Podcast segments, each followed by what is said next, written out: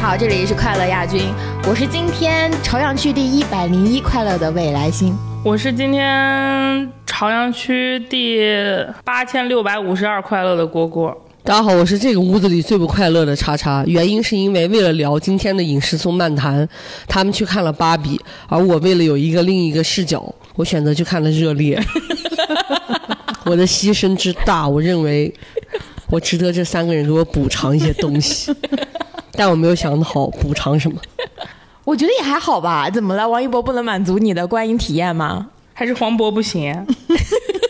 我是不觉是你得们，说这两个人有任何一点吸引力吗？很好。现在我们的嘉宾我是已经觉得啊说话了，主要是《芭比》八点九 啊。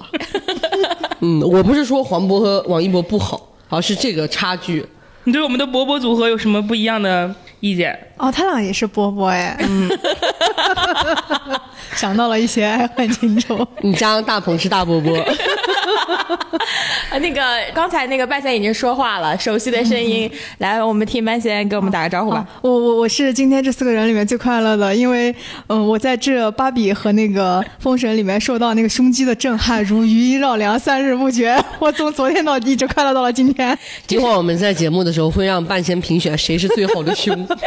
我们目前已经开始聊了，他还在一直的往我们那个群里面丢各种胸肌的那 种。就是在在我们来的路上，半仙老师在车上有这样的一段话跟我说，他说在某种程度上，他觉得《芭比》和《封神》同样都是两部女性友好电影， 一个提供了心理上的友好，一个提供了视觉上的友好。我说实话，嗯我没有在《封神》当中感受到视觉上的 友好。你肯定对胸肌不是你的性癖，呃，是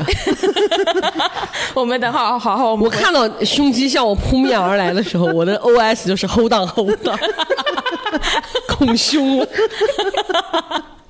很好啊，一个一如既往的南那个女宁开头好 吗？然后那个哎，这应该叫南宁还是女宁啊？我们现在怎么定义这个我？们就不男不女宁 了，我们就四宁怎么样？就我们四个人的宁是 乐子您对，一个 乐宁乐宁乐宁，对，一个喜闻乐见的乐宁开头。当然，我们这一期也不是只聊电影嗯啊，就是我们大家最近一直不停的在疯狂呼吁我们、呼唤我们，让我们聊一聊的这个人间烟烟火火，我们也这会个给我聊嗯留一个口子，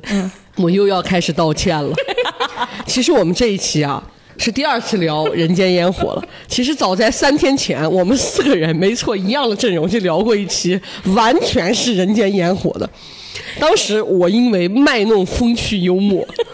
过于阴阳怪气，导致我的很多言论，说实话，丧失了本心。为了吐槽，为了攻击，而让自己面目狰狞。我知道现在很多缺德的听众可能会说，我就要听那一期，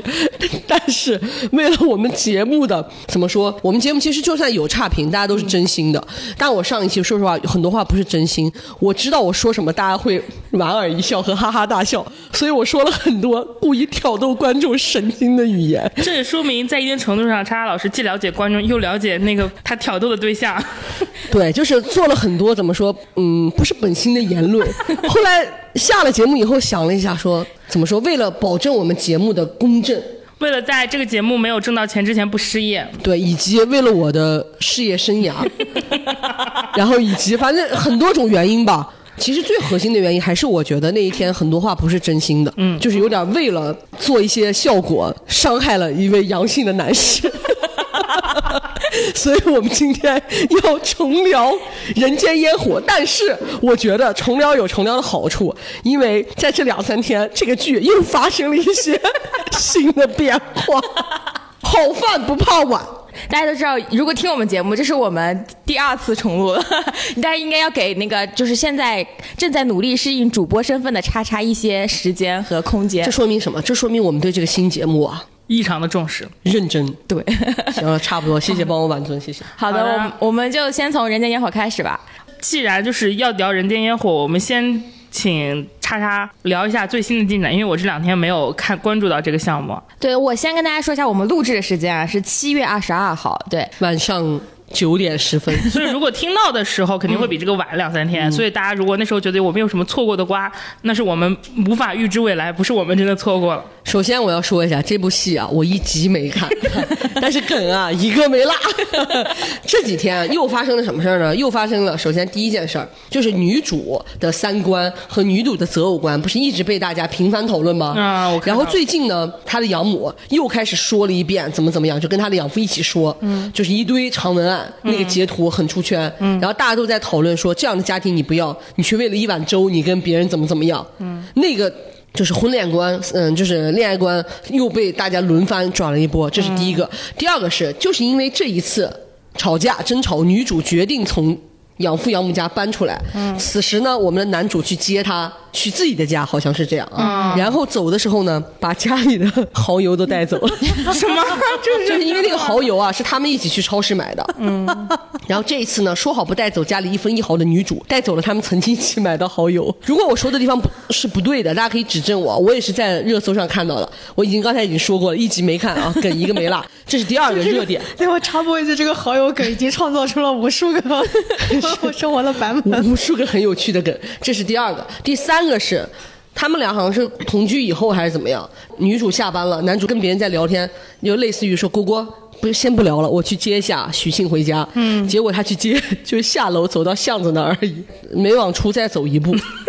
就是 在下下楼的时候，灯光打他下们来，家凹了是个造住在。型二十八层，并且没有电梯 嘛，所以需要这么呃，努你力你的别你别问我，我不知道。这是应该第叫三下个，楼饮一饮，要接一般都是到下班那个门口对接。，他就是到楼下接了一下。原来下楼就可以算接了呀说！是走，说是走，说是走，走出那条小道都没有。这是第三个，哦第四个就是因为哥呀，他在剧里面跟女主互动，嗯就两个人在那边拿那个灭火器，像那个什么，像玩烟花一啊这样幕玩那我个好东像西，看对，过在喷。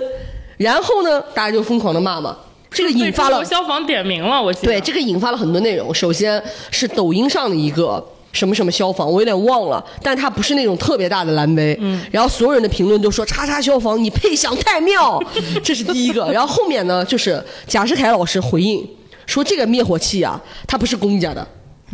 因为公家的灭火器啊，你要用那是违法的。对对对，所以就是贾士凯老师逼着出来解释了一下，说这个灭火器啊是男主角啊自己买的 啊，家用的。家用的，不管怎么样解释了啊。然后呢，没过多久，整体的不是争议又上来一波吗？杨洋老师亲自下场了，他回复了，他意思就是说，啊，网上那些差评我也不是很 care，然后我只要做好自己，我自己努力过就可以，就这种类型的文然后案。啊他就是接受了一个专访，是不是？对我记得是。然后评论我就不多说了，名声鼎沸。 哦，然后这是另外一个啊，接下来又有一些新的八卦，比如说又把我们陈佩斯老师和朱时茂老师的男主角、男主角和配角那个小品男主角配角嗯拿出来了，因为里面有很多经典的台词是。你管得了我，你还管得了管得了观众喜欢看什么观呀？ 就一些倒游的文案，那这是一个热点。后面又来了一个热点是什么呢？是剧里面好像有一个梗，是就前面不是有那个灭火器那个梗吗？后面还是又有个什么梗来着？就是杨洋那个角色宋焰给女主打电话说让她不要去坐地铁，地铁上的人没亲没证会把她挤坏什么之类 嗯的。 我看到的是这个，刚才说的那个采访回应，说是特战时期的采访，不是最近的采访，哦，那怎么又被翻出来？因为说的话挑中了某些神经。 只能说这个这个媒体是懂得蹭热度的。还有一个是一个很经典的片段，是男女主角亲吻的时候不小心把水龙头给打开了，所以他们一边亲那个水就一直在呃流嘛。然后湖南高院微博的带蓝 V 的这种账号就说要节约用节约水每一滴 水。然后这个地方都不是最损的，最好笑的，最好笑的是抖人的评论说这个剧啊是触犯了天条，啊 还有什么是他们没有触碰到的雷点吗？我想问。然后除此以外，我们的配角魏大勋老师，他又有一个极致十秒，就是丢那个车钥匙。外加因为失去了许沁嘛，他现在整个人已经有点疯了，就是怼天怼地怼全世界，然后大家都说哇，这个剧所有人都要被他撞死了，就之类 的。所以反正就是这戏啊你，什么一谈恋爱脑袋就有泡泡了吗？是那个对吗？他不哦不止那个，他还对别人吐槽什么的。但是他对许沁就是说，你是谈恋爱谈到脑子有泡泡了吗？嗯就是这样的人，就是高道德感的人。高道德感还有一个梗，就是前一段时间也是哥心情不好，吐在马路边儿上了。然后吐完以后，第一反应就是说，我给打扫卫生的阿哎姨会多麻烦。给他添麻烦。我看到嗯对这块儿，然后隔壁男主带着女主在公共场合把那个灭火器 乱喷，没有人考虑过。我突然听叉叉这样聊下来，发现我好首了，页差不多就是这些火爆的内容吧。我首页的朋友可能只是在磕魏大勋，并没有让我看到杨洋的缺德梗，我只看到魏大勋这种出圈的动图，还有那个经典的背后你现在你现认错人抓手是吧？那段是不是被删了？对对对那我居然还在我的首页看到了他的完整版，可能是通过剪辑视频流流出来你。现在已经不知道多少人因为这部戏又火了。举个例子，比如说早些前的黄景瑜，嗯，大家不都说，哎呀，赶紧把他抬上来吧，我们一起来发笔杨难 才吧。然后评论里面又有人 Q，哎，陈伟霆那个怎么你们没看吗？大家都说，哎，还是伟霆哥命不好，播早了呀。 你看吧，这又是两个人，这是第一个，第二个是韩商言。因为、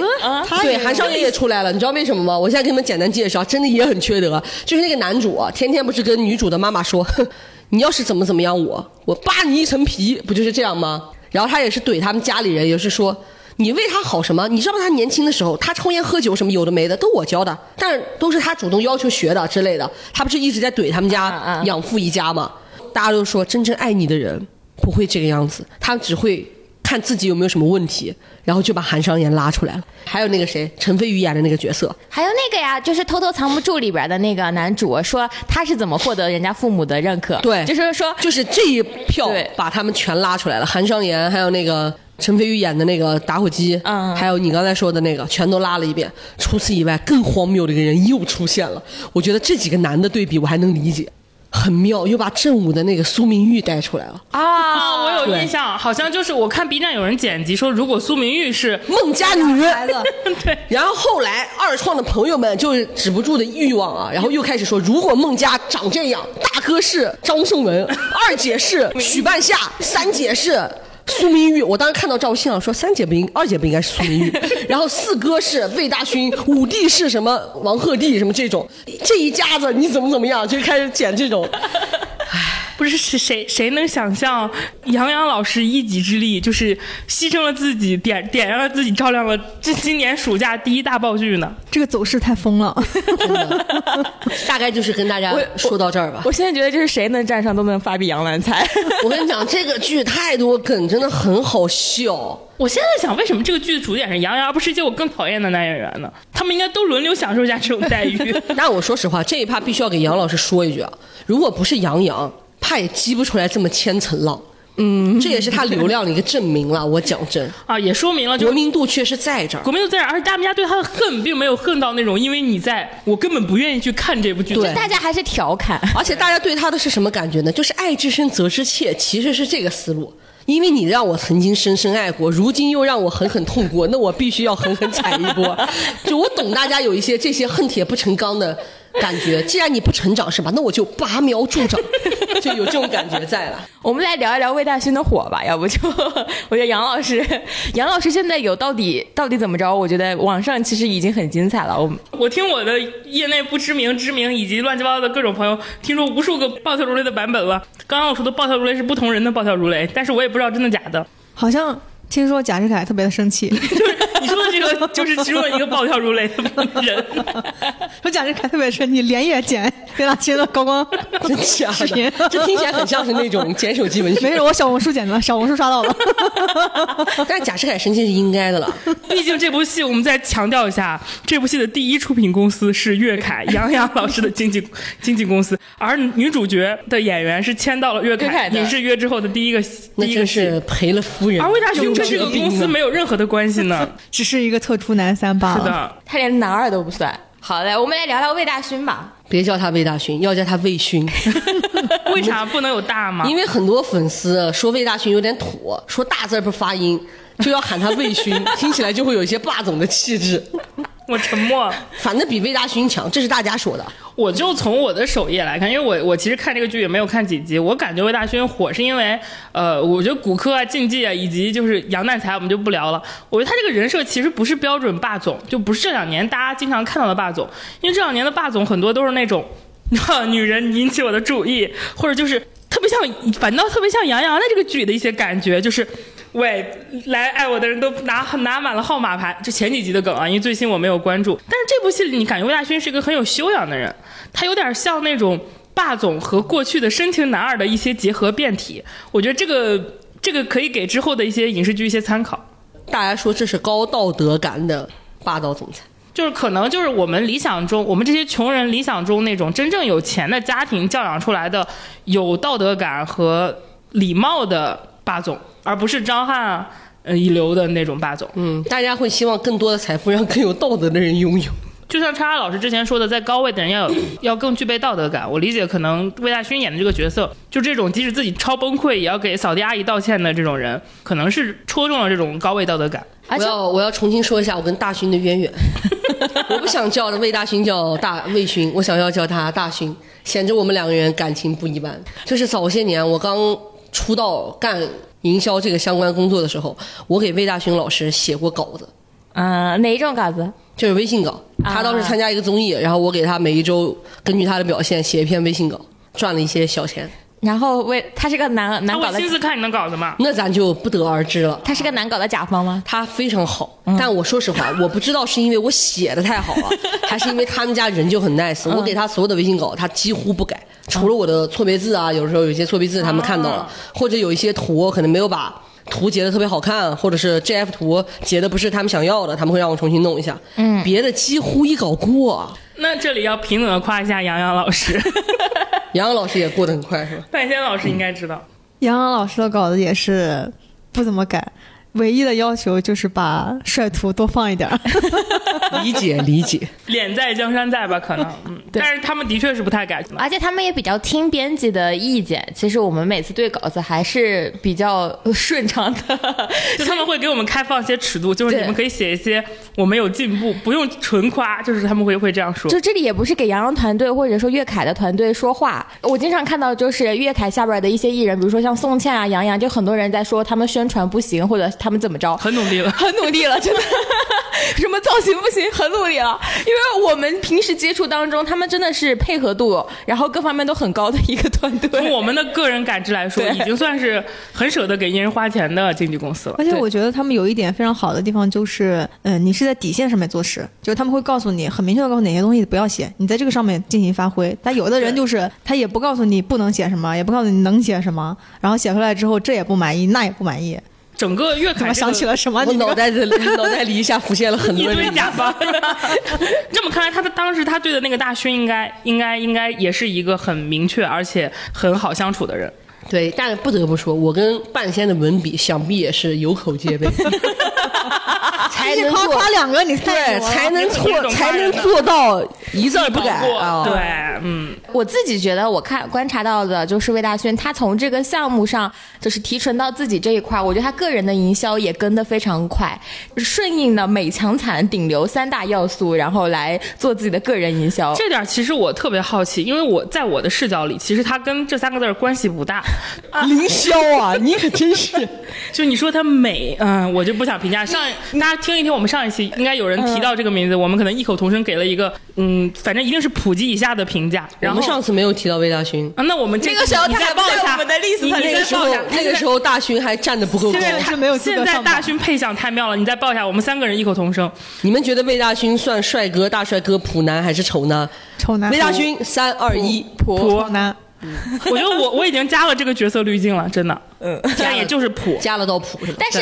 抖音上剪他那个帅，就是有些手啊，然后走路的姿势啊，然后说他的我跟你仪态讲啊，那我加了那么多层滤镜，可能我也不夸很好张啊看，真的抖音上的剪辑快把孟宴成肢解了， 那给剪的稀碎呀、就是一会儿是脖子，一会儿又是身高，嗯一会儿还是大勋的宽肩，一会儿又是大勋的脚脖子， 真的，一通给大勋肢解呀、真的。但是我最近看但到他最很近少怼脸那个镜头，别别别说了，你这个太尖锐了啊，太尖锐了。就是跟杨洋的剪辑形成了很强的反差。杨洋的剪辑都只有怼只脸有脸，对，或者只有上半身。太尖锐，太尖锐，太尖锐。然后那个你说他强，我加一句啊，嗯这个段子是我昨天看到的，我我觉得实在太损了。就是大家就一直在讨论杨洋老师到底有没有一米七八，要一米八，对，然后说他的身材怎么怎么样比例。当时就有一个评论说。我本人一米七八点五，还是一米七七点嗯嗯五，我在哪哪哪遇到过他，他绝对没有一七五，还是没有一八零之类的。嗯，我撒谎我是日本人，这个人的 ID 在南京。 然后评论里就说：“我信你哥，你这个诅咒太恶毒了。” 真的但很离是谱。， 但是说到这里，我不是跟网友对着干啊，但是我是见过杨洋本人的，他他反正个他高肯定是有一米七五的，这个我敢对，肯一米定。七五到一米八中八间，我中间，我我不知道们他具体有多高，但所他以我绝刚才对是高说了于一米，七那五。个男生说的话，我记不得他说是一七五还是一七八但了但。他是有点五五分，就是就是身材我不讨厌，但是视觉还是很明确的，因为对我我跟魏来星去那次还是很近的见到他了，就而是且我们不止一次见过过他，对他他肯定不是就那种场合，他也不是说就是你们的穿着场合是视角吗？呃，不是，就是因为活动结束之后的一些私下的场合了，就是对他已经换了各种衣服了。我觉得他那种场合也没有必要因为他那个时候跟我们讲完话，立马就去跟他的那个大学同学吃吃饭去了。就是你觉得他还是挺，反正个子不绝对不是特别特别矮啊。这个地方肯定又有听众会吐槽你，嗯他上的不是本科，不是大学。 因为我们杨洋老师在这个剧当中又有一个梗，说的是吐槽他是军艺的中专生，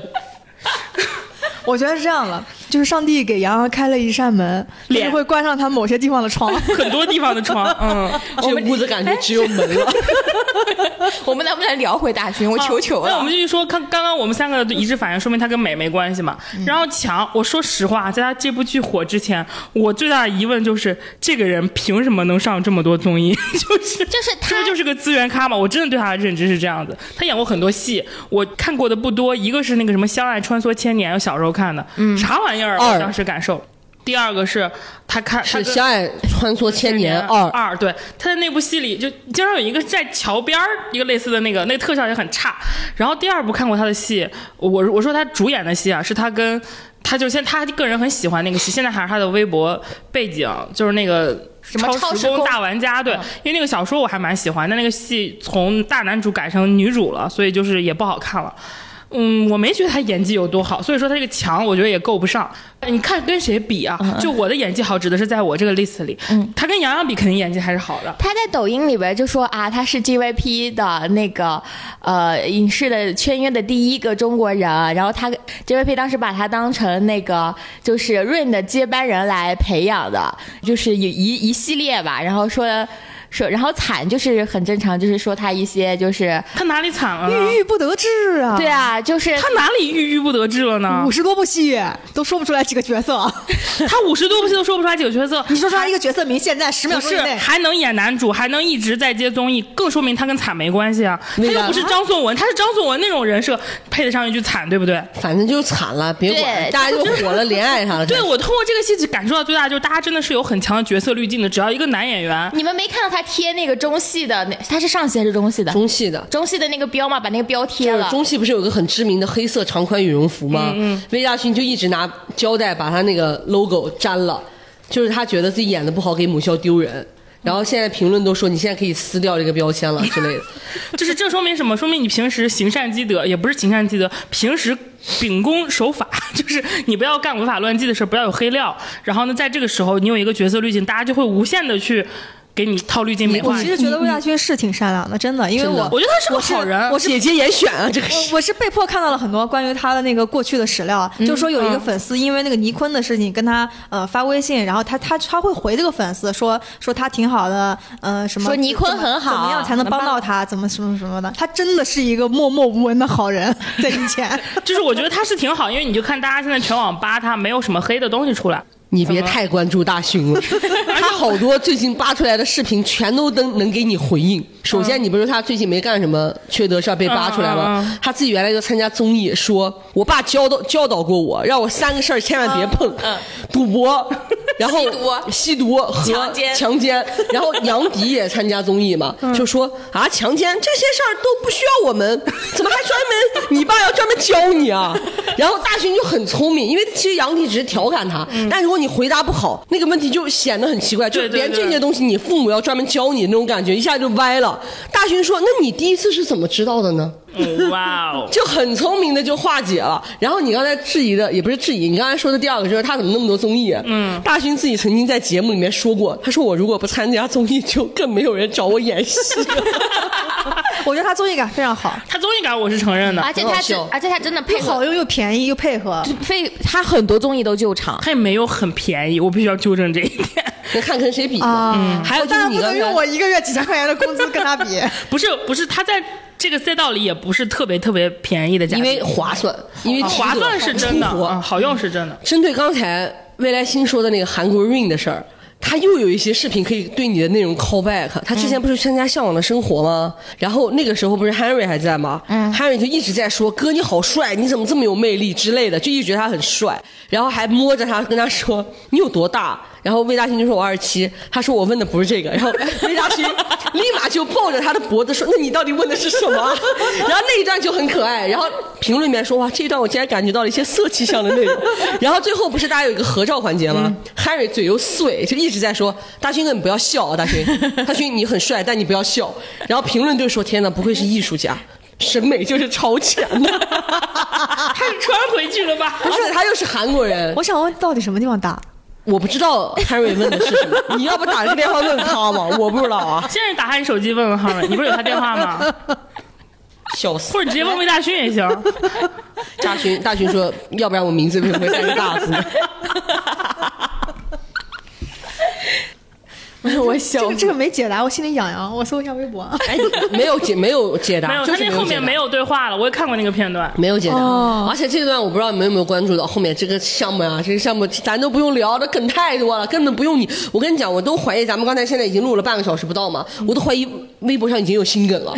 就是这么层出不穷，你知道吗？你知道看到很多不是粉丝，就是杨老杨老师的粉丝会跟魏大勋的粉丝吵起来吗之类的？就魏大勋的粉丝在这一趴也做了非常多幽默的贡献。首先就是最早前大家都说。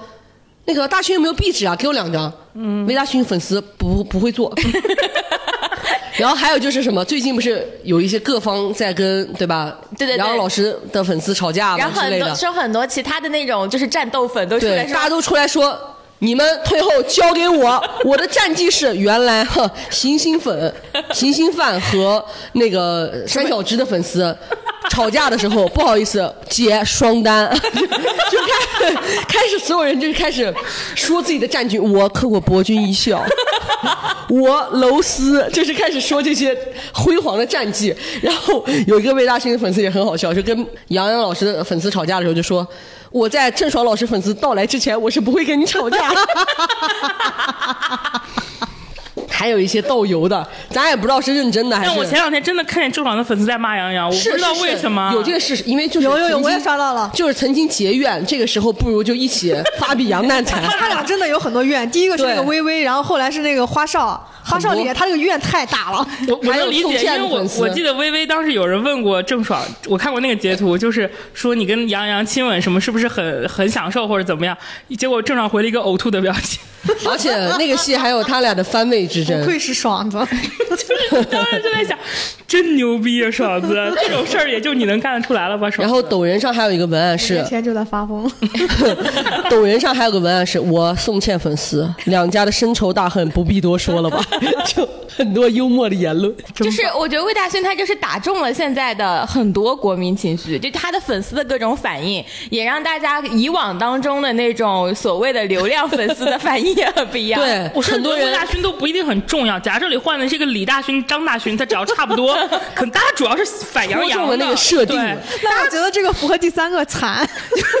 对，就是惨，就是惨在这儿。而且刚才我不是说了，很多人因为这个戏被翻火了吗？嗯不是韩商言啊，什么这些设定，还有很多人因为大勋又被骂了一圈儿，你知道为什么吗？因为曾经在很多综艺的时候吐槽大勋，说大勋怎么怎么样，那些调侃的大啊勋哦我的看白内敬容。亭什么的也都被骂了。对，还有白敬亭哎太惨了还有最知名的就是我们陈飞宇老 师，在一一辆车的后座说：“你和那个谁谁谁是一个大学的，哦啊你俩能上一个大学？”我当时第一反应就是：“你不都考上北电了吗？”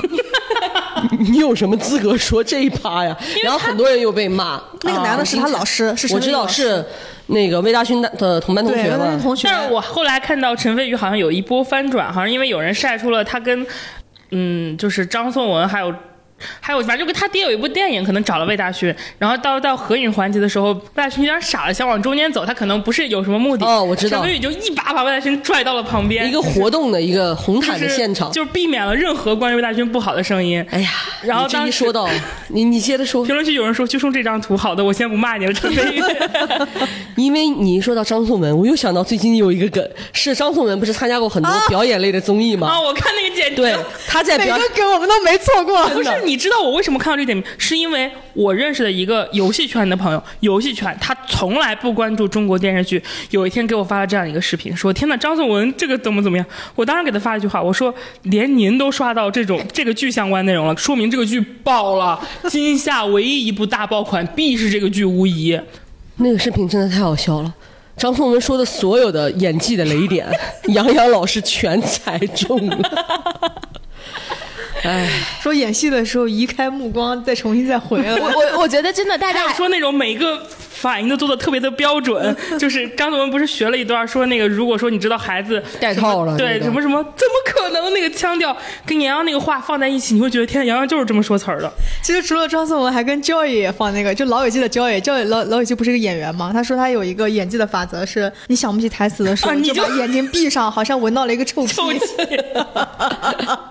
啊，也看了原来《那爱情个公寓》连这个表演法则都抄啊！抄了都是抄的爱。情公寓也有这啊段因为呃不是《爱情公寓》的点是唐氏表演法则，哦就，是他给唐悠悠设定了一啊那个不这太样啊一一个。样，不太一样。那是 Joy 他的表演法则。 对，我的点就是他表演法则也 抄了，只是具体的内容可能不一样而已。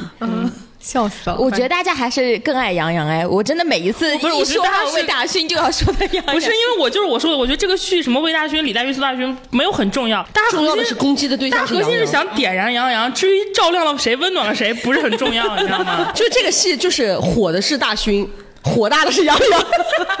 而且我觉得魏大勋一定心里非常的惶恐，他肯定他肯定很害怕。我觉得他超害怕，他会对想着现在舆论已经很难控制了，超出了我的掌控范围了，我到底做对了什么，我也不知道啊。很可怕。我看了说后面好像他剧宣的时候就没有带过跟这个剧相关的词条了，我来搜一下。但是我发现他因为的说他的工作不是让他带非常的努力，就是我知道，就是那个不是不是有一幕戏被删了嘛，就是那个经典的那个嗯报错人报错人啊报错那幕戏被删了，然后当时就有一些相关的讨论跟热搜，就是说其实李牧歌跟那个魏大勋已经撕逼了，怎么怎么地，拍戏的时候就不好，他所有魏大勋的高光镜头都是另外一个女导演拍的这种说辞。但是呢，魏大勋工作室就是发了那个视频，就是李牧歌在现场跟魏大勋聊戏的视频，等于说无形中又破除了这个谣言所谓的声音。我觉得这点其实就是缓和，就是等于说我变相的暗中的表示啊，不是我们在说跟导演的这个事儿，就是我们跟剧组关系还是 OK 的，哎也算是一种自救吧。我搜了一下，真的，魏大勋从十一号之后再也没有带过我的《人间烟火》的词条。他怕这一场在微博人间烟火烧到自己的身上，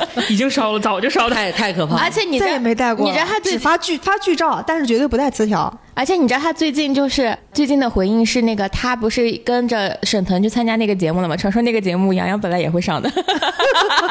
就是沈腾的朋友们的那个旅行的、第一期是就是有他，然后有白敬亭，然后有范丞丞什么之类的，嗯我看到还了有一个刘昊然，对，然后他们当时就是， 真是一个很难想象的阵容呢。然后这些人跟沈腾熟 吗？当时就有人采访范丞丞说有没有看到最近魏大勋，他就说说那个魏大勋，呃，给魏大勋发各种各样的事，让他都叮嘱他戴眼镜、穿黑衬衣，别笑。然后魏大勋说，然后就也说范丞丞最近不也很火嘛，因为《曾少年》这个戏，魏大勋就给他发两两张泥人的照片，说你清醒点吧，我们俩本来是这 样。就他在原来跑男里对面，，就你看他的这个回应，就是还是非常的聪明，就是很讨路人而且好我感觉的得那他种有在刻意隐身，就是他的对微博其实有刻意的降低关于这个剧的宣传的频次，以及他自己对外发声讲的这个。因为按照我们的认知啊，我必须得说，魏大勋现在这个热度，一定从两个星期前就有会有大量的媒体去找他约采了，一定的就是会有大批的媒体直接找到他，然后出来聊角色、聊感受，直到现在还没有任何相关的言论释出，就说明他不接他自己肯定是或者有有有意的去控制或者试缓节奏。我估计一方面是为了，就是他肯定自己也要考虑嘛。如果除非说下一部戏他以后步步男主角，他肯定也要也要跟行业释放一个信号，就是说我不是那种要踩着别人往上爬的那种人嘛。因为你看现在出来，不管他讲什么，他他容分易析对角别人色，对比，对，你看现在大家很多，我看之前聊他有脑子啊，什么懂啊，你其不实能都 说了，因为杨洋老师已经开始说火火啊，还有那些曾经 他说张起灵，小蜜你也看到过，他说张起灵是个面 瘫，就是很多这样的东西。你让大勋再出来说任何话，真的很可怕。都会对、嗯你像魏大勋关于这个角色的特质，就说了一句痛苦。当时还是剧播前，所有人都不知道他的那场那个直播，我也看了，其实话很少，但他为数不多的几个话，跟他说那种什么减肥，都被大家翻出来反复的去鞭尸跟对比。而且我们路人是真不在意主角死活啊，我们真不在意拉踩啊，就是朕执意要捧红他的，你要骂就来骂朕。可是魏大勋肯定他自己会觉得担心会被。他一定会被大勋剧的组命也是命 啊！就这个戏真的就是所有的人都是，就像我说的，就大家更大家在魏大勋的粉之前，更多是喜欢这个角色以及讨厌杨洋那个角色，所以我大现家在我现在都觉得这个戏啊，有现在的效果，已经点燃的不止杨洋了，也把大勋给点了，你知道吗？对，我觉得魏大勋现在有点儿有有那么点儿危险的感觉了，就是在在业内的很多视角看来，当然把肯定啊把大勋杀了，给大家助助 兴吧。肯定也会有很多本子跟机会向他涌过去啊，包括商务，包括已经有品牌，我认识品牌朋友在找我问他的价格了，我说我现在是真不知道它涨没涨， 但是之前是不贵，因为它没有过。我真的看到魏大勋的粉丝很好笑，就是说现在不是跟大为了大勋跟各种人吵嘛， 大勋粉丝说你们管不管售后啊？ 而且我说实话，我觉得魏大勋他，嗯，他虽然爆红了，我觉得没问题，但是这一波就是，如果你真的想要卖东西，为了卖货的品牌找他，其实不是很合算，除非那个品牌上的那个 logo 是他脚踩洋洋，否则 像很多路子乐子路人不一定会买吧。可能 请两个人都当代言，拉出来两个链接比拼销售量啊，我觉得有一些人会过去挺的。那杨洋老师就会说，懂了，我是你们 play 的一部分，是吗？ 我跟你讲，抖人真的太损了，说的都是别骂，骂就是宝格丽销冠。 哎呀，天好哪，像太是可怕 play 的了，全部 吧太可怕了，太可怕了。不是 play 的一部我分。觉得他是为了 play 才拉了魏大勋你知。道那天我不是给你们发了一个小红书还是哪里的一个什么什么学院，把嗯一个小男生捧到天空，就是举，就是那个把他就是抛起来那个，结果那个男生在天空笔直， 然后评论热评第一，四点五万的点赞啊，说这是杨洋吗？ 天哪，太可怕了，太可怕了！杨洋老师只是装了一 点，罪不至此。怎么说呢？这就是，就以后好好挑戏吧， 我只能说。 对，我觉得杨洋老师只要在舒适区待着，我能看他。但其实你要说这个角色也是他的舒适区，我觉得他一直都是这么演戏 但的。是我觉得这个戏最大的问题不是说，我觉得包括像那个呃编剧和那个原著啊、呃不是编剧，就是那个原小说出来的那个回应。就这个戏本身最大的问题是男主没办法让人相信他对女主的感情。 这个戏给我一种所有人都疯了的感觉，就是从编剧到导演到。就是我咱也不知道啊，就是比如说李牧歌，我也看过他很多的作品，我觉得他他之前虽然也很喜欢一些阴暗和爬行，但是他还是平等热爱他手下的很多人的。比如说我看过他被骂了很久的那个《说英雄谁是英雄》，我觉得他在男核心的几个主角身上也是倾注了很多这种镜头的设计啊、美学啊。虽然最后那个骨灰拌饭让我不能理解，但是的确是啥意思啊？骨灰拌饭？就是就是你可以理解，就是男主把他的两个兄弟，两个兄弟最后是互捅，互相搞死对方的，都死掉了。然后男主把他们两个一起烧了，然后骨灰掺在了一起，然后没他没吃有了办法，没有办法，拌饭是我调侃的，哦 就是这个吓死我了！那想那不是把兄弟又拉出来 了吗？就太是可这怕了，个太可怕了！，就是有人说他们两个最后和好了，然后有人说这个“和”字儿可能你可能要念“和”， 和好，和好了，你知道吗？你就是中有 我中有我中你有你。对我当时看这一幕，真的对李牧哥的这个发疯印象深刻。这个戏里你就感觉到他对男主就没有怎么发疯，女主也没怎么发疯，就始终是魏大勋的角色在发疯。啊！但我觉得凭魏大我勋看觉得评，也没咋发疯，因为我没看剧，不是我说的发看疯，就是有很多那种我觉得都是阴观众在发哦疯。阴暗氛围感的那种东西，比如说那个猫啊，还有那个哦蝴蝴蝶呀、啊什么的就是你会感觉它有一些很刻意的设计，就一些美学设计，就是这种发疯的点。但我不懂是他设计的杨洋老师没实现，还是还是什么，就感觉杨洋就没有这种发疯的点。别问， 你连刚刚这个。虚的动作，我现在脑补的是杨洋的脸，你知道吗？我我已经开始受到惊吓 了，就现现在咱们洋方面的人都破防了吗？不 是，都暴跳如雷了。能理过解，了好能几个理解，版本能理解。因为对他们来说，曾经的大勋绝对就 是阴沟，现在不是阴沟里翻船，是阴沟里丧命啊！尸骨无你存哪怕啊换一个真的客串型的大帅哥出来也算，对吧？你只是魏大勋，我估计这之前就这个结尾是谁都想不到的。但是反差是惊人的。但是说实话，男二是王彦霖，出来的是魏大勋，我倒是也没有那么的 意外，但还我是觉得比王彦彦霖霖在好这看戏里点。好像没有存 在过。不是张彬彬演了好多集好吗？啊啊，张彬彬啊，对不起出，嘛，张彬张彬，彬彬哎也没什么存在感。你们做营销之前不都会做风险预案吗？这种风险在你们的预案范围、能力范围内吗？就你说实们话你们能预判到吗？我预判不到。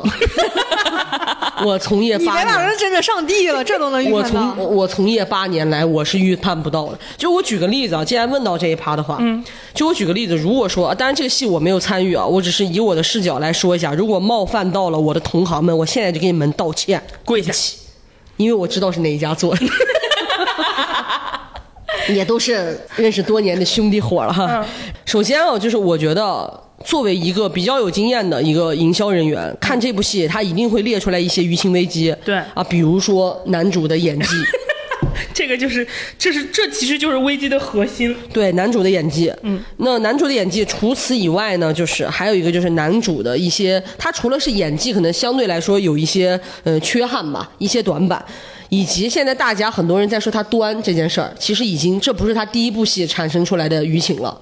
这不是第一部戏产生舆情了，所以除了男主演技以外，男主端着的那种感觉也会是一个危机。然后第二、第三个的话，就是我觉得说，如果提到魏大勋的点，可能一开始大家也会觉得担心魏大勋演的这个角色不一定能被路人喜欢，因为魏大勋之前的那种，嗯、没有任何出圈角色，并且他一直都是以搞笑的那种综综艺艺咖咖展现在大家面前的。所以说，这个其实对于剧方的人来说也是一个危机点，因为我相信做营销的朋友们，他看这部片子的时候，一定有被魏大勋感动到，一定有被魏大勋帅到，但是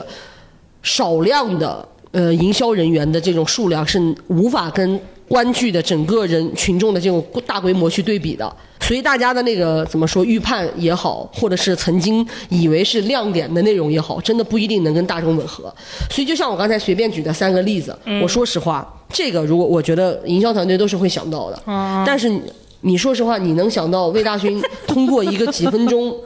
的剧情的这么一个特出，他把杨洋做到现在这个样子的位置直接拉下来吗？这个我觉得是很难想到的。哎，那你说，如果说这个剧的剧宣，如果假设说这个剧不是呃不是说是就这种主演的经纪公司出品的，嗯是一个跟他们没关系的一个出品公司出品的，那这个事情对于营销团队来说会算是危机吗？还是说，哎，其实是个天降流量机会？当然是危机了，为什么呢？就是首先第一个就是现在。你辱骂，或者是说攻击，或者是说真实的路人评价，觉得杨洋很不 OK，那这些点其实同理也是在伤害这个剧集的，因为男主就是他在这个剧集当中占的比重是很大的，更不用说现在已经通过骂男主也把女主烧上了，嗯，也把这个男女主的人设都烧上了，对就这一对鸳鸯啊，在大家眼里面已经是疯子了。就是我看到很多人骂，用很难听的人，就是文案骂这一段男女主的人设了。所以就是这个东西已经演变成如今的样子。它就算是一开始大家好像觉得是个爆点、一个热点的讨论点，但是对于剧集来说，他们是不想看到的。没有任何剧集希望说以毁灭男主的方式来捧火一个剧。没有没有人是希望这样的，而且肉眼可见， 杀一个人祭 天，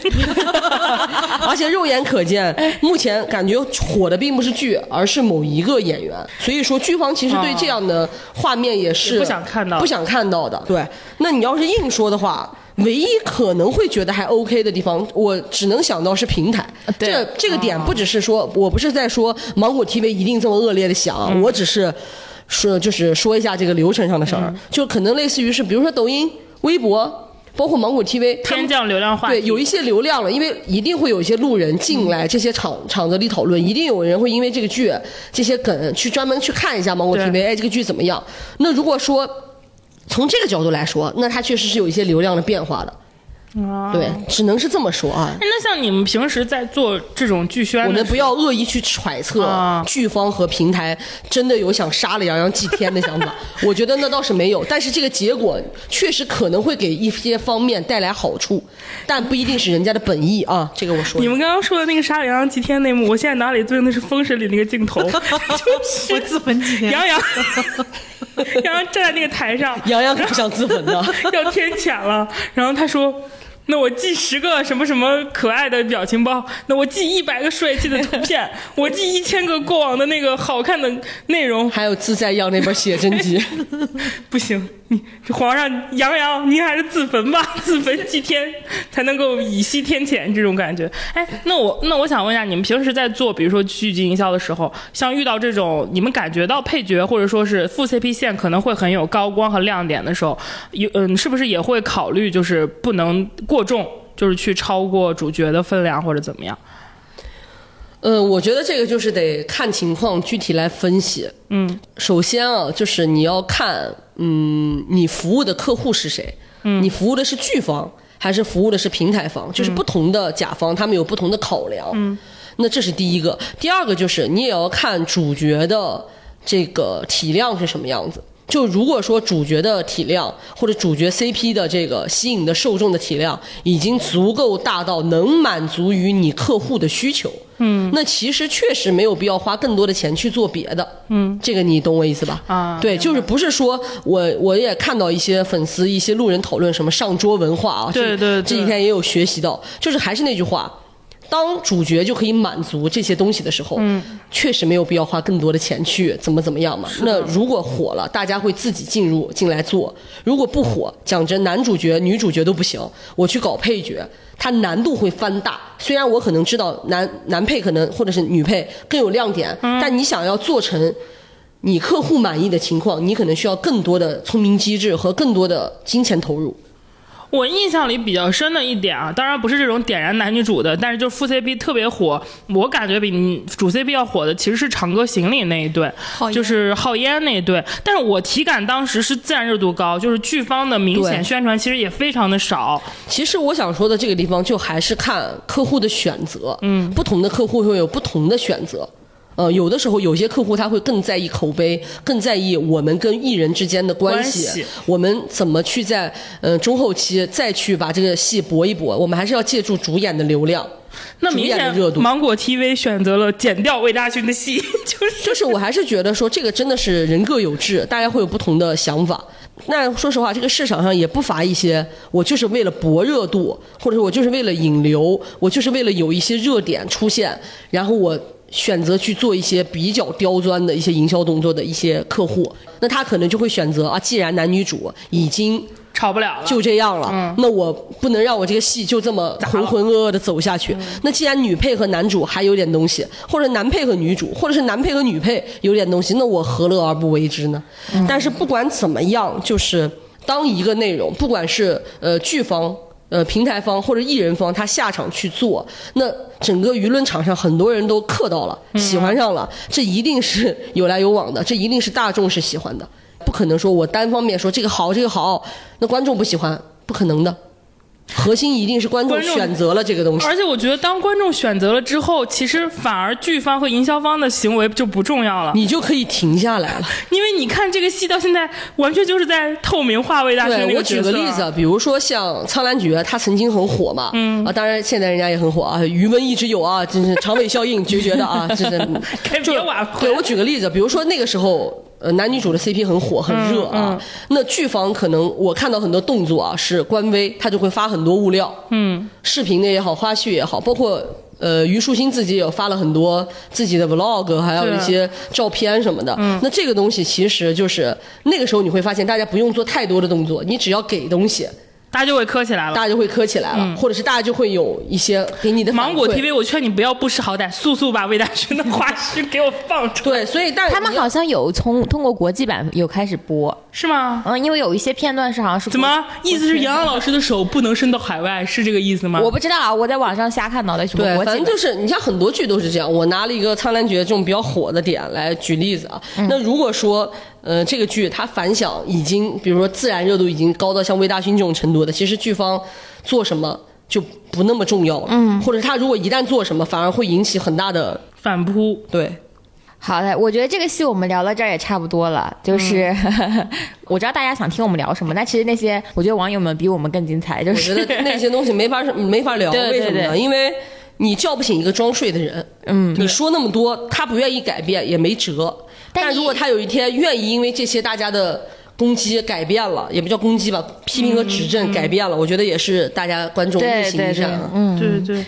而且至于其他关于。就是那些网上那些探讨说看这个剧的人是不是三观不正啊？说你们喜欢这个哥妹 CP 就是、就是就是什么，呃就类似于说没有没有没有没有道德感，什么仇富这些这些言论，大家去看看他们的 ID，你会发现他们无一例外都是某些人的粉丝的时候，你就知道不需要跟他们吵，因为他们甚至在抖音在微博都控不过路人的屏，就是 啊，我是觉得就是大家多看点别的东西吧。对你多看点一些好电影，你就知道国外的电影都怎么拍的，就是还包括国内的也很多电影不符合你们那个三观，就多看点东西，你的认知就不会这么这么局限了。好嘞。然后我们现在进入电影吧，我们每个人都花了最近就是看起码看两部 片子的我们先来聊一部我们四个人都看过的片子《封《封神》神》。我们先大家说一说自己对《封神》的感受怎么样？ 我们回到那个该有的套路，我们先说感受以及打分，嗯然后我们再我们就严格按照啊，这个我们分是走十分制还是五分制？十分吧十分制这十豆瓣分空间评分大一点，嗯但可以有点五这种。嗯对对啊对，可以有点五，来，我我打个六点五吧，感受 感受是复 杂。我我四个字就是这很难评，就是我的所有的感受都可以用这很难评来说。然后我的打分差不多跟未来行六点五，查查，我给个八分儿吧， 哇哦，你等会儿不你说吧？同等八分的是什么片？对，同等八分什么片子？你让我感受一下，你我你你现在要不要滚出这个屋子？我这个价值体系里边八分只有他一部，你们别问我同的是什么。 那你给到七分的片子是什么？呃，我就跟你讲，我这个体系只为他存在，好吗？ 好嘞，我这个价值体系，我我说实话，我这八分里面有一分是怜爱 分，以及我想看他拍第二部，啊因为我不是看到有一些人说他如果这一部没赚那么多嗯钱，他就拍不出来第二部不。是他已经拍了，就是他剪是不出来第二部了。因为他可能特效要花很多钱，可能没有那对啊，个就钱。是对，就是嗯来这吧个意思嘛。那我给他打七分。嗯，我上一部七分是《追凶者 也你你我知道你上一部九分是那个》对，四个 春天。 《春天》，你别在那儿呃呃呃呃了，我也要说了。我我对这部电影的就是这种感觉呢，你抛开胸肌，你给他打个分，哎，打个分，抛不打开，别抛问不，开，别问问就是抛不开。胸肌焊他脑 子里。就你刚刚说抛开出去那一秒，我开始回想这个电影的 剧情，想不出来任何东西，我发现。感受就说感受，那感受还用想吗？就是感觉非常的，就是我难以用语言形容。很 难评，这也跟未来性的复杂是一样的，你不觉就哎得是它吗？非常我的不复杂。我对这个片子爱很难、评。喜欢和讨厌的地方都很。我我非常想看这部片子的第二部， 我也想看。嗯我也哎，我们四个很统一点在于，我们都想看第二部。对对，对。主要是它太像一个大型预告片了，就你没办法接受自己看个预告片看不到正片，你他知道出吗？场人物太多了，要铺的东西有点多。有有一个笑话，就是我看到这个电影字幕生出来的时候，那个字幕字幕，因为它字幕出的出了很多人嘛，然后字幕出来很非常靠前，有一个特别出演还是主要出演，我不记得了，反正出来的是夏雨，我就问跟我一起看的姐妹，我说夏雨也来了，她演的是谁？我姐妹说。申公豹啊！ 我说啊，申公豹是他演的，我以为陈坤一人分饰两角呢。这一趴，我说实话是你的问题。 我真的不，因为我没有看，我这前期屏蔽掉了、规避掉了一些他的这种采访和宣传、嗯啊，然后就是可能因为，呃，就是因为各种各样复杂的原因。那好，我们先聊完介绍一下剧情吧打分，先聊一下，呃，先聊一下，一般我们要先夸一夸，对不对？哦，我们先夸一下，就是你觉你给这个片子觉得超出他预期的点在哪儿？那还是我先来。就我首先要夸一下这个片子的预期管理，这个预期管理做得非常的精妙。就是我们作为一个行业里的从业半个从业者，我必须得这样说，这个片子的营销可太懂怎么降低预期管理了。如果这个片子一上来就跟我说你这个大烂片，我可能就不会去电影院看。就什么片子能够做到既降低预期管理，又让你想电影院看吗？他说自己是中途版的《指环王》，上一个这样吹自己的是郭敬明的。绝绝技，对，他说自己是中西合并的奇幻史诗上一个自己这么说自己是阿修罗，就是这一水儿的词儿一出去啊，我跟你讲，就是你你就是你作为一个在业内看见过很多这种扯淡词儿的人，你会立刻把这个预期值降低到跟绝技和阿修罗一样的水平，同时你会抱着一种我倒要看看。多大脸又出来犯贱吹这种了，心态走进电影院，然后你就发现，哎，还可以还。可以， 就是你在你这样的预期之下，你会发现他是懂得怎么做这种。你说他是反向宣传也不算反，人家说的倒也没错，但是他就很懂得做微序管理，就让我抱着一种看那个《封神传奇》，我不知道大家有没有看过，就是那个范冰冰演的那部戏，就是有一堆香港的那种老艺人在那里面的，向太对，猴那子就那种那种效果的片儿，最后看出来给我一种哎还可以，所以我 就是这个预期管理是我觉得他做的最好的地方。这个能不能问一下专业人士是不是故意的？不知道不知 道，因为怎么说，你应该说隔行如隔山，我只 能说祝他。 隔行如隔山，这很 难评。然后 他表面上说自己是大牛逼片的，实际上是想让你降低预期。对，然后这这这个是第第第一个，就是我觉得第二个就是。这种神话片儿啊，特别容易拍出来，就是把人当傻子。就我看这个片子，我觉得就是，就虽然我全程很多个时刻都在告诉我自己，姑姑你别带脑子，脑子飞走飞走，就是告诉我自己不要思考。但是他嗯不至于把我当傻子，就还是有一些你能感觉到他有一些深度的东西。就是跟一些明显的 bug 硬伤是是并存的，不至于全都是 bug，所以这点也是我觉得它是相对尊重观众的，不管是服化道还是剧情还是人物，就连我之前觉得很离谱的一些选角，我在这个电影看完之后都是感觉到一些合理性的。 谁呀、 比如说黄渤，我之前觉得这个人演姜子牙非常不匹配，我肯定会笑场，后来我发现他选他可能就为了让我笑场，所以我就觉得那就是合理的。嗯， 我不是让我，我这里代表是观众，沃尔善说了，原著姜子牙就是这样的人，黄渤 那样的。这很难怎评么。原著就 原著姜子牙是个是个笑星，就就感觉他还是相对尊重 尊重观众的。然后以及第三点，我觉得他好点就是他还是实打实让我看到钱花在哪儿了的。就中国有很多那种号称自己投资上亿、数亿、十亿、三十亿的片儿，你会感觉洗了，钱花哪儿了？ 洗了，就是会有这种感觉。这个片儿你能感觉到它很多钱是在燃烧的，嗯嗯，就很很明显。比如说那种千军万马，真的有很多很多人那种。大特效，还有那种你看感觉需要很多物理特效和一些真实特效的那种地方，你就觉得嗯，嗯燃花了烧钱了何止经费呢？还要练出来胸肌的卡路里。对， 就是是花了钱的，嗯啊，然后就是综合这三点来看啊、以及它相对来说没有那么的女性不友好，因为《封神》这个故事。熟悉的朋友都知道，它是一个非常就是嗯归祸国论归到女人身上嘛，那可能他也做了一些改编，会给我一种他没有没有那么的物化女性的一些感受吧。对，好的，我这边好的主要是这几个，我这边好的就是。我这我觉得很难单说出好的，你知道吧？就是很复 杂。就是你刚开始说，你整体的观影感受上来说，就你要摸着良心说，我没觉得它难看，因为我觉得它各方面的节奏也好啊，怎么着也好，就是是还行。但是呢，你说它是那种电影各种节奏上让你觉得哇很精巧啊，然后很让人舒适，它也没有。 对，就是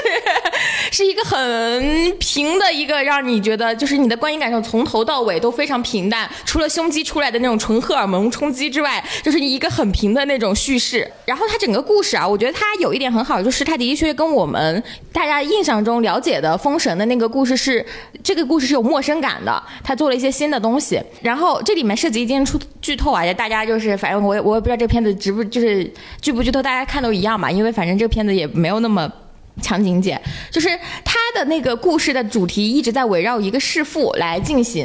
但你就觉得中国人这么讲这个故事，他的而且他的整体的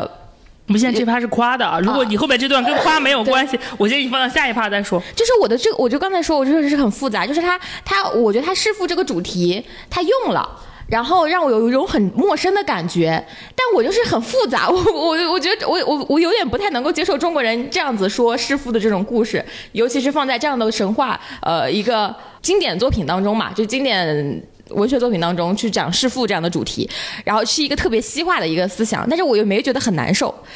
呃，然后其他的呢，就是妲己。我觉得妲己其实一开始的时候，我没觉得妲就是她那个女生的现代装，我其实觉得一般，没有让我觉得很很突出。但这个戏里边儿让我觉得真的很漂亮。但是跟他乌尔善导演的前一部作品当中的小维又很类似，就他所有的感受就是让你不难受，甚至觉得还可以，但没有让你觉得哇哦的那种感觉，就是是一个很复杂的感受吧。嗯，我说完了，那我们让叉叉来说一下， 这他的问题是啥来着？你觉得好的地方？好的地方，好的地方就是特效啊，就对我来说，就是他上来就是攻打苏护那一趴的时候，嗯那种群像、那种场面的恢宏，然后尤其是他有一些口号性的东西，让我有生理的爽到，啊就类似于说他不是你爹，我才是你的爹， 就这个逻辑，我当时就觉得我也被他 PUA 到了，我说对，爸爸是的，然后他不是最后他就说苏护的儿子就说爸，我走了，啪嚓。就真的自杀了。我想说，我操，有点东西啊。就是说实话，这个东西对我来说是新的，嗯，就是这种人物关系，就这种情感链接没看过。咱们往常看到的质子形象，通常都是一个孱弱的质子，对，心中两边不讨好，就像现在的混血儿一样，没人承认他们到底是哪一波，然后那边的人不在乎他，要不然怎么会把他送到质子？那这边的人就是把你利用、嫌弃你，只是养着你，就是你懂吧？很单一的形象。这一段我操，质子活了， 就是那种感觉，跟跟那个费翔演的那个商商纣王的那个关系，我当时觉得很新颖。我就觉得这种震撼的感觉，尤其是啪嚓一个剑直接捅捅死，然后大家他就开始又忽也不叫忽悠大家吧，又开始点燃大家说看你们的一个兄弟死了。我们要为了他杀了苏护，然后苏护反贼，苏护反贼，我整个人就被点燃了，我就差点在电影院里面一起喊苏护反贼，真的忍不住。然后我当时也很想笑，我想说哥，不是刚才你把他干死的吗？现在你倒是甩了一手好锅啊你，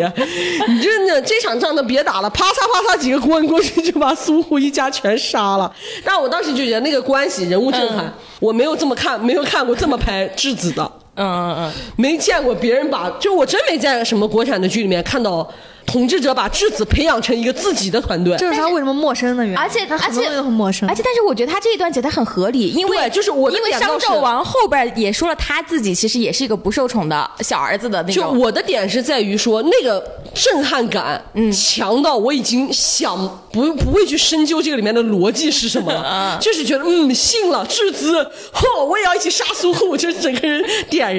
而且我现在聊起来，我当时就懂上一期、上上一期有观众说听我们的节目耳朵流血的感觉了。我看这段的时候，我感觉我的耳朵要流血了，因为我是在杜比听震的呀给我，然后我就觉得那一段是爽到嗯我了，就是纯粹是生理上的。后面的话，一些画面，他比如说像那个哪吒和。杨戬杨戬出来的时在候那个宫里面斗那个申公豹，他们不是又冲出来的那些侧面，他们飞出来的感觉，你是能感觉到这些设计，就是类似于像那个。呃，类似于像那个《复仇者联盟》里的，嗯就是很多漫威的电影里面是有那样的一个画面出现的，集体一起出现，对对有冲击对，感我能看出来他有这些设计感了。就仅此而已了，到这儿，还有包括到最后他那个特效什么的，我都觉得很不错。但我最喜欢的就是前十五分钟的那种震撼。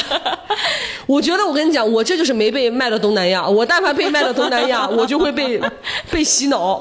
骗钱骗钱，买房子买房子，就是一定会被。但是那一段真的感觉很震撼，就是你像你们说的，可能跟我们曾经看的故事不一样。嗯，但对我来说，因为我的可能因为之前咱们聊节目我也都说过嘛，就是我不是原著党。我是能分得很开的那种。这就是为什么徐克的那个《东方不败》也能造得很厉害一样，他那跟《东方不败》跟《令狐冲》完全没鸡毛关系了已经。但是你创造出了一个新的世界，你能把那个世界做得很恢宏，或者你把那个世界的故事逻辑说得很完整，然后能让大家接受，我觉得能产生一些大家跟古老故事的新的连接，我觉得这是很特别的地方。但是这个电影在我看来，二十多两个多小时，只有前十五分钟给到我一个新的连接了。但我说实话，费翔让逼的那四个儿子刺杀他们父亲的那一段，也会让我觉得，哎，有点新的连接的感觉，因为你在国产的影视剧里面没有怎么看到过，但是处理的又不是很好，主要的原因还是因为演员演的不太好，就那四个男孩演的不太嗯行，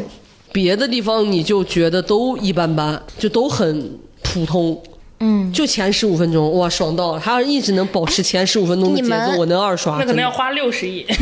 你们有看过《全游》吗？我觉没得有他前面那个那个很像《全游》里面一些景，就是他，尤其他进去两军会的时候，他有点像那个私生子大战的有一场那两可军能会的景，就是一个团队做的吧，不是找了很多国外的 团队呃吗不是，它不光像全游，指环王、权力的游戏、暗黑破坏神，还有那个那个那个那个。甚至看到了一些 DC 那个最新那堆片儿的那个影子，就是这个片子让我想到了无数个国外大片儿，就跟中国的东西没有什么关系。然后我们要不把话筒交给半仙，半仙按耐不住了，他已经发了得有十个链接，全 是肌肉。胸胸肌安利帖，来吧。我从来没有在电影荧幕上面见到过这么多的 胸肌。怎 以么怎么前说的呢？以前我只是在那种老外的大片里面，比如说那个斯巴达，就看过那种小屏幕的胸胸小屏幕那个胸肌。 现在他这个胸肌放到一个巨大的屏幕上的时候，他那个胸啊，就是各种不同形状的胸， 就不同大小的胸。是 他们他们男他的们有胸十几个、二十几个男的，全部都光着膀子、光着上身，跳在舞啊，在在那个电影里干一些事情。就是呃我这个干一些事情是指跳舞，就是舞剑啊，就做做这种动作。我靠，那是真的感觉就是扑面而来，整个整个画面被胸肌铺满，就你根本没有没有脑子，我没有视线，就转移到别的其他的地方上去我。上一次看到这样的电影，还是张艺谋的《满城尽带黄金 甲》全是胸， 只不过是那个时候的胸是女生的胸而已。所以说这个片子跟女性友好啊。哎，好就好在这进儿。步进步，真的，我刚才还跟你们说，我说妲己的那个叉都快开到肚脐眼儿上 了，都没有勾。旁边费翔老师的胸肌已经，我觉得可以奶孩子了，日出，我觉得他这个不是呼之欲出，他已经出去对，了他已。经出来了，已经已经全全部都在外面了。 我觉得他这个戏好，就是他这个胸肌，他非常有那种，就是让让你回味的空间。 而且它有它有那种雄性荷尔蒙，但是它不油腻，我觉得。哎 你知道为什么他不油腻吗？因为这个，我之前还跟阿豪老师聊过这个话题。阿豪老师说了一个很经典的一个，他是一个直男，贡献了一个视角，就是、嗯他说这个片子里男性和女性之间都是去了性欲望的，嗯就是你会发现这里面有很多女的，甚至连妲己和那个嗯殷寿两个人是有很明确的多爱镜头的，但是是没有很强的色情感和或者说情色感都没有。但是你换一种方式来看，你看那些男人们和男人们之我觉间得，是这是这样的，就是他这个男的露胸肌，他不是为了征服女人，他是不是为了征服吸引女人。对他是为了征服男人，为了征服他们权力，他的 Sugar Daddy，也就是这部戏里的这个 他们的爸爸的认可，就是儿子们在争夺爸爸们的宠爱，就是谁的胸最大。他这个胸肌，他不是为了征服，而是为了取悦的时候，你就很明显能够把自己摆在那个欣赏者的位置上去看。嗯就像那个呃，魔力麦克，就因为那个魔力麦克就是那种，就他其实是有那种异曲同工的感觉。就你知道你在戏外知道他们练这个胸肌是为了拍好这个角色，就是你会感觉到导演是想取悦女性观众。我觉得真的有这种意思，他就是要想想要那种血荷尔蒙当做一种或者是我觉噱头得。我觉得他不是为了取悦女性我觉得他是观众展示。对就是一旦展示了，你就觉得你可以消 费。就是对就是我也我也是站在一个欣观赏者的角度，他在戏中，他们那帮争夺，然后舞剑取悦的是他们的干爹，然后就是在台上的那个殷寿，而在戏外，我们何尝不是另一种殷寿呢？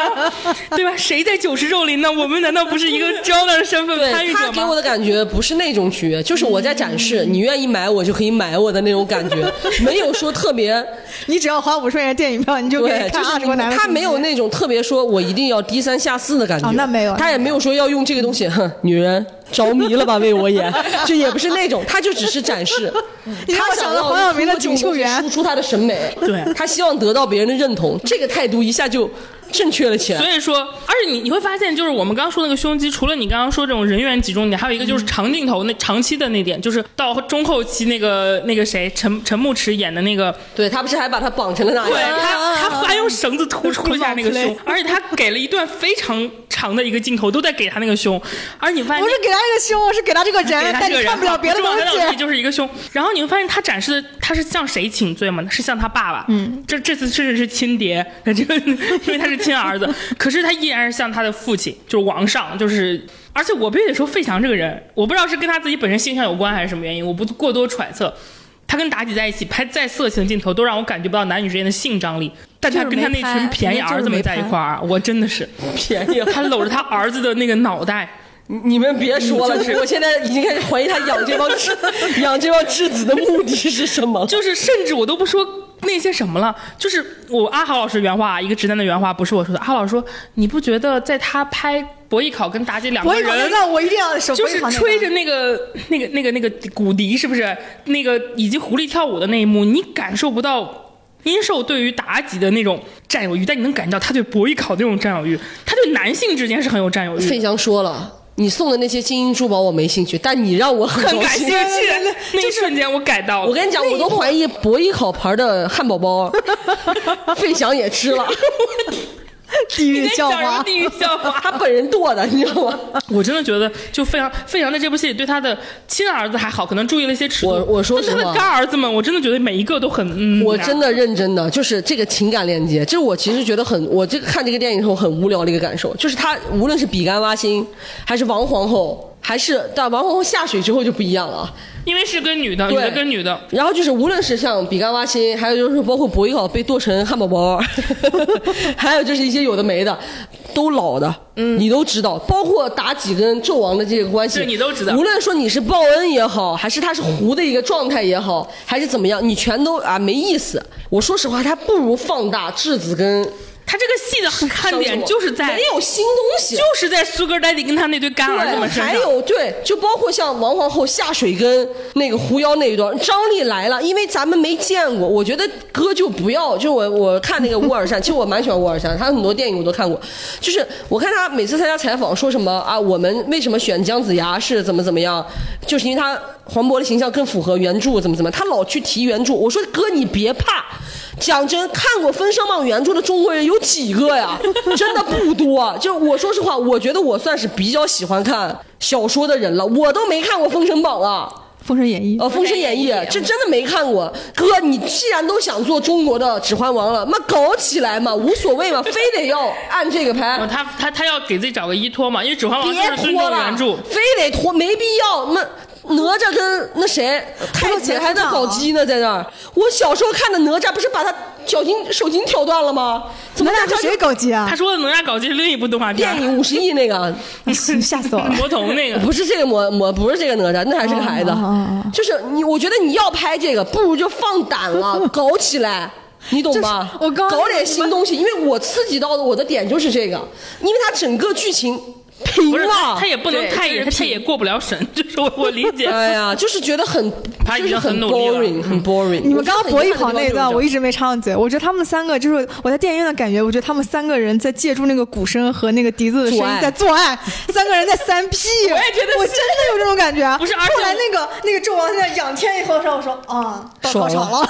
而且你觉得，而且我真的觉得那个 play 中妲己只是很不重要的一环，核心点是男人跟男人。妲己就是在旁边配乐 的，对我真的觉得，配我配我真的觉得那个费翔他他没有演出跟女演员的 CP 感，我也不知道是刻意设计还是什么。我觉得可能就是乌尔善心中的一些想法，他藏在了这些地方，让我们感知到了。但是他又因为可能真是因为过审的原因，他没有被办法放大。我是真的觉得很多东西就很 boring，其实你去想，你就是刚刚未来是说那点，他觉得这个父子关系不成立，但你代入下，如果是个 Sugar Daddy 跟他的嗯那种干儿 子们，而哦你且会觉得包括我我是为了为了这种我无上的王跟永恒的爱情，抛弃了那些不爱我的家人们，你就很合理啊，天哪，就跟争宠一真样的嘛，是战场上可以打，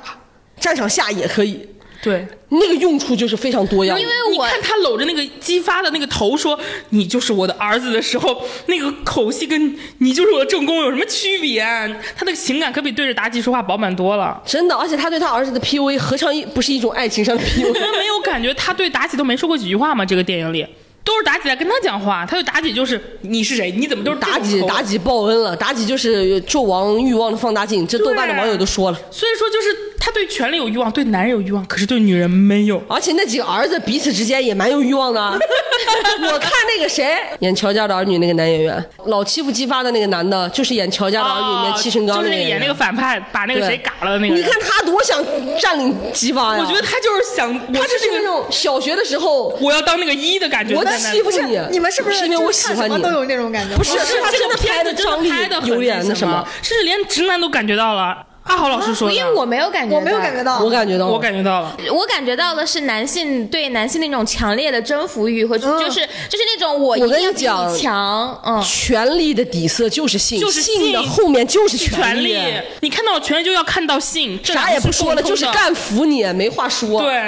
啊我你要知道，很多男性我没有这种解，读很多男性他瞧不起同性恋，但是他觉得又能玩男的，又能玩女的的男的特牛。而且难道说你觉得那些男的真的坐拥后宫三千女的，是因为他多爱这些女的吗？本质上也是彰显权力的一种手就是段吧。玩一玩。就是我当我到达权力的顶峰的时候，我之前我们原来有一些朋友上学的时候聊嘛，就说，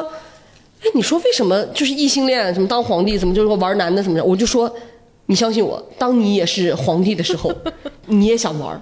就是试试。我有这个资本，我为什么不让左边是那谁陪我，右边是那谁陪我呢？因为我是没有感受到这种性上的我我这没有种感觉可他能们之间对。的性张力，但有嗯征服欲。对，我觉得是那种特别强的那种雄性之间的竞争的那那种下一秒就是了，你们再想 想，让子弹再飞一会儿。我是已经想到了，，就是我也是觉得，我当时的感觉就是哥，你再大胆一点 儿。但是我知道他也确实不能再大胆了。这个戏有必要出现妲己吗？就是因为没有必要 。因为我觉得他这个弑父在这个片子里面，就是他这个主题摆的非常的明，但他又各种场景当中很不成立，让你觉得就套了这么一个壳子其实进去。我自己一个很可怕的幻想，他为什么会弑父呢？就是因为父亲给了这个儿子们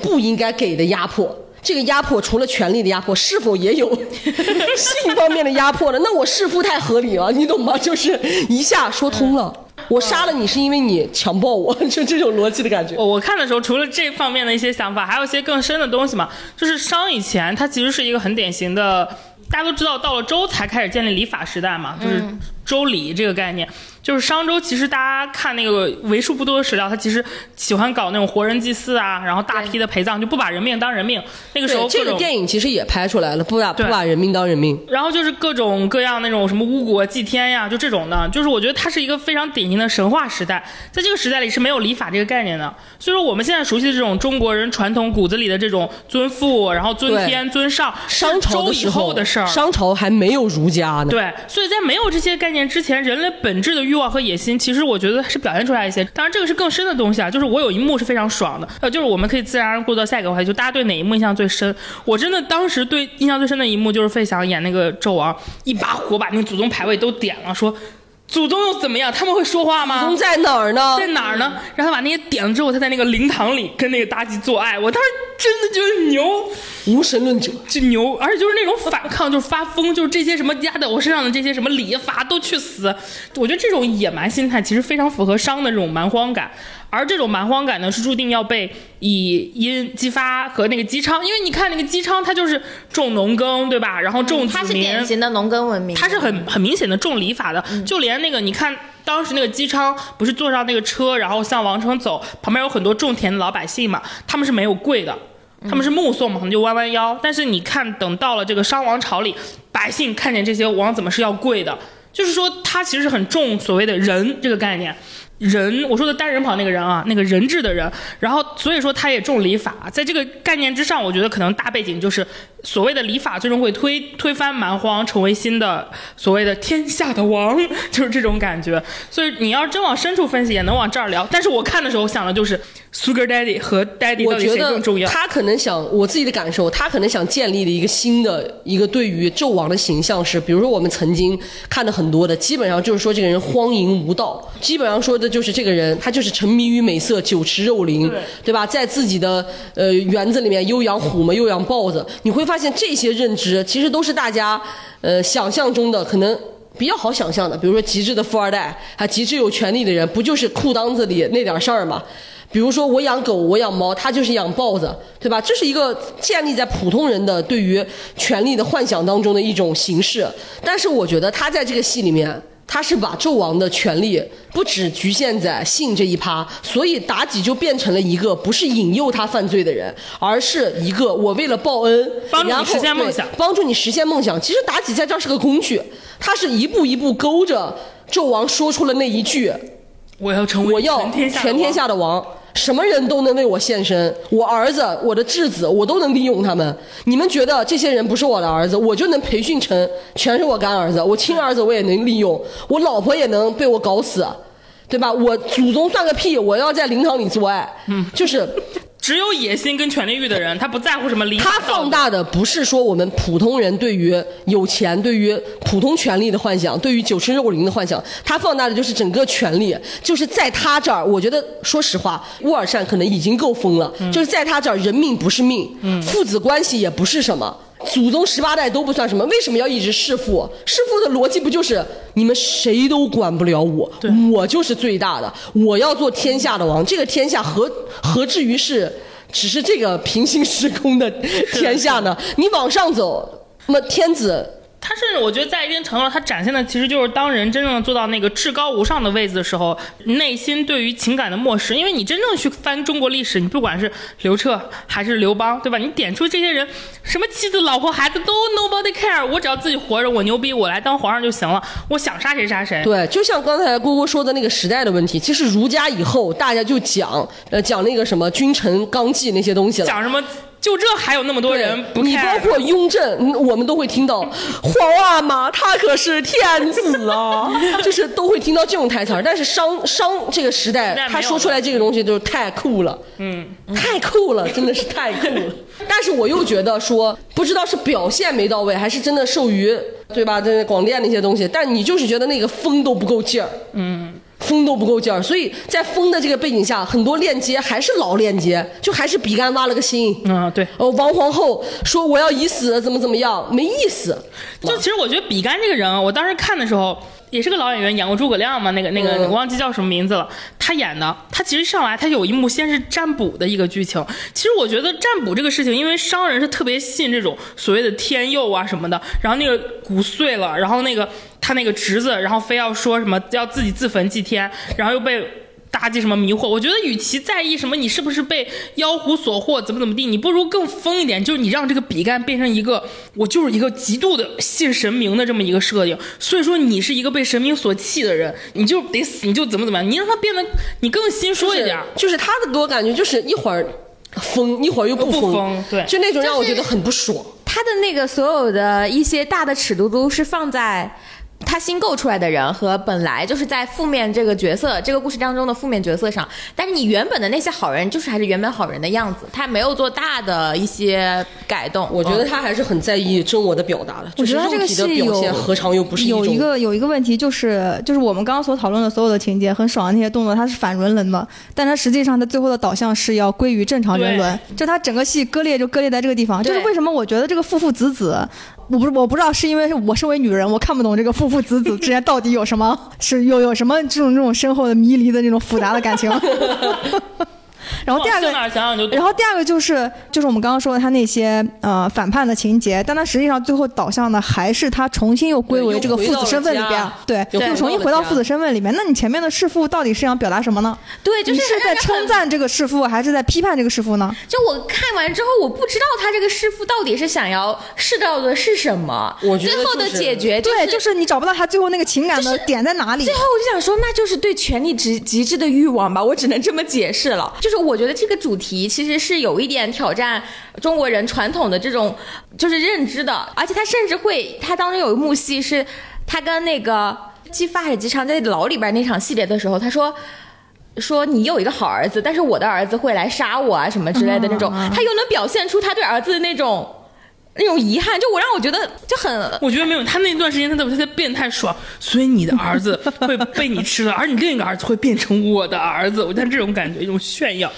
因为他当时有一个，就是有一段他被他儿子刺的时候，他又有一点好像受伤的那种感觉，又跟他前面那种发疯的那种，反正我就觉得他这个你师被傅你。女朋友刺你也难受。 对，我觉得跟是不是他，他不是那种传统父子的那种父母。还有一个我觉得让我觉得不太舒服的地方是，就是他们的表演体系不在一个体系里边儿，就是我怎么说呢，就是这个的太尖锐 了。这个我一会儿要补充一下。因为费翔老师，嗯，真的，他就是可能是演了太多年的舞台剧了，就是一己之力吧，就是让人能够让感觉像你在看宝百老汇的某一场，但我说实话，我觉得他的表演是合理的，是合理，并且我甚至觉得他跟妲己都是因为妲己跟他是一个画风的，就是一个画风他们里两面个连那个台词讲的很奇怪，都在一个画风里。就是我甚至觉得，就觉得最割裂的一个地方是哪场戏？就是也是这部戏里面的，我觉得其实比较重头的一场戏，就是那个四个什么什么伯侯是吗？叫啥来着？哦东南西北那对，个东南西北。四个四个儿子，那我觉得这场戏的锅不在四伯侯和对对对那个谁身上，就是在那四个年轻演员身上。就是首先，这四个年轻演员太多问题 了。 就是这四，就是这场戏里边不是要集中的来挑战你对生父、然后养父啊什么之类的嘛？然后有很多就是以台词上的冲撞，然后就是呃。费翔老师是那种特别西式的那种舞台剧的表演方式，然后四个老戏骨呢，我觉得话剧是他也是能承接一部分的，还是比较偏舞台感的。然后哎，四个儿子出来了，然后四个儿子就是那种懵懂和 他们的演技甚至差到让我那一瞬间在走神，我在思考 思考，为什么杨乐来都来了，不演杨立新的儿子呢？ 我那一瞬间真的在想，就我觉得这个戏，就像我早前在咱们播客一直说的，我说演技这个东西，就是你得在一个量级里面才能有精彩的感觉。这就是为什么奥运会比赛拳击有九十公斤级的，也有六十公斤级的，就是泰森打泰森好看，小学生打小学生也好看，要不然这个世界上就不会有人喜欢看斗蛐蛐 儿了。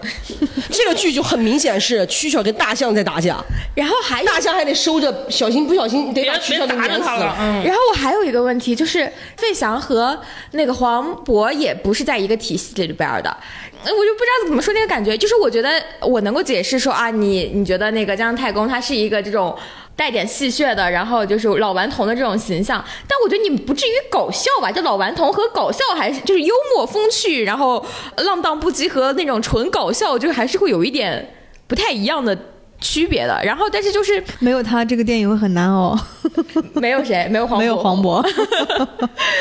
但我又会觉得整体的观影感受上，我觉得他的表演是不统一的，不在一个对，维这个度电影里就边这的个。电影就处处割裂。对，然后那个儿子们和儿子们， 但你别说儿子和儿子们的演技是非常统一的，就是啊不那不不不，还是能区分出来为什么于是这部剧的男主角，而陈牧驰只配起一些造型上的作用。但我说实话，那于陈牧驰是戏份也很重，啊对，陈牧驰是所以说，他就只能说隔行如隔山。我祝他成功吧。 就有一幕戏，我不知道大家有没有印象，应该是他爹怎么地，终于露出真面目的时候，陈牧驰应该给了一个大特写，应该流露出一些那种愤怒、绝望等等复杂的情绪，而剧电影中的他甚至落不下一滴 泪。就是也他别说了，太尖锐他了。只能做到这程度。 就我在电影院，我坐在这个座所椅以上你就，能我觉得陈牧驰已经很努力了。所以你们就应该能明白，为什么这个戏拖了这么多 年，那几个男孩不是有的火了吗？嗯，你们想想他们是因为什么火的？谁火了？没有人火。没有人火，陈牧驰相还对可来说以，就有知名度了。陈牧驰还可以，因为他演了那个《星落凝成堂杰》斯男的二。配角罢了，并不算火啊怎么的。了？所以我默想契说上的就人家是有火的时候，这些年他们也就只能靠这些戏，那些地方才是他们的舒适圈儿。哦，我刚刚本来是说有一点，就他关于神仙表演体系和割裂，我要补充一点，啊就这也是我对这个剧觉得非常难评的一点，就是我觉得它的核心割裂点其实就在于神跟人这两条线处理的很奇怪。我们就拿《指环王》来说啊，这我非常爱的这个他想要成为的这个片子，《指环王》也是很典型的有这种呃超出自然界人的力量，但它核心的故事叙事逻辑讲得非常清楚，是一个人的故事。它小说就是，电影也是。为了匹配这个人的故事，它的设定是什么呢？即使像甘道夫这种白袍巫师，就这种牛逼这种人物，他都得。骑着马，拿着魔杖，在战场上跟人家呃仪式跟人家感。近战，就是打近战。他没有什么，我这是是一挥杖，哗，就所有人死掉，我腾空起飞。他没有这种的，他就是实打实得硬干。等于说，他为了匹配这个统一的世界观，他把神的这个或者说这种上古的这种奇怪种族力量的力量值，在战场层面都拉到了跟人一个水平，所以是个低模世界。但是你看这个《封神》，给我最大的感受是什么呢？就是它有很多弑父这种核心的创新点是在人的故事上的，跟神没什么关系。但是呢，黄渤那条线又有一种很明确的高武世界观。你看他上来先讲了一堆什么，哎呀，你姜子牙，你拿了这个封神榜，你就要嗯失去神仙的法力了。我想着那合理，因为不然你没法搞了。结果呢，下凡给他配了一个哪吒和杨戬。我不懂哪吒杨戬这两个人存在价值是什么？是因为他们两个不跟着下凡就起不到一些特效上的作用吗？为了给一些大场面，就是只能为了植入一些《封神榜》当中大家耳熟能详的角色 了。 然后呢，然后你就发现导演意识到了，如果这两个牛逼的人一直陪在姜子牙身边，这个戏就没法拍了。所以他俩经常捆绑式的离开他们两个人经常送快递每，当他们两个捆绑式离开的时候，就会是我就是对自己告诉自己，不能留一不个能带脑子，不能带脑子的时刻，就是我我每一次看他俩离开，九九才回来的时候，我心里面就想过一个名字，他叫孙悟空。 我心想，你俩确实不如他，哥的筋斗云那秒去秒回哈。他们两个的存在是为了提供一些特效上的观赏在价值。那个时候，他们的武力值被拉低 了，就因为他们速度离开了甚至不如顺丰。我说实话，他们的速就度是甚至不如顺你丰能快感受递。到这个导演他想平衡这个这种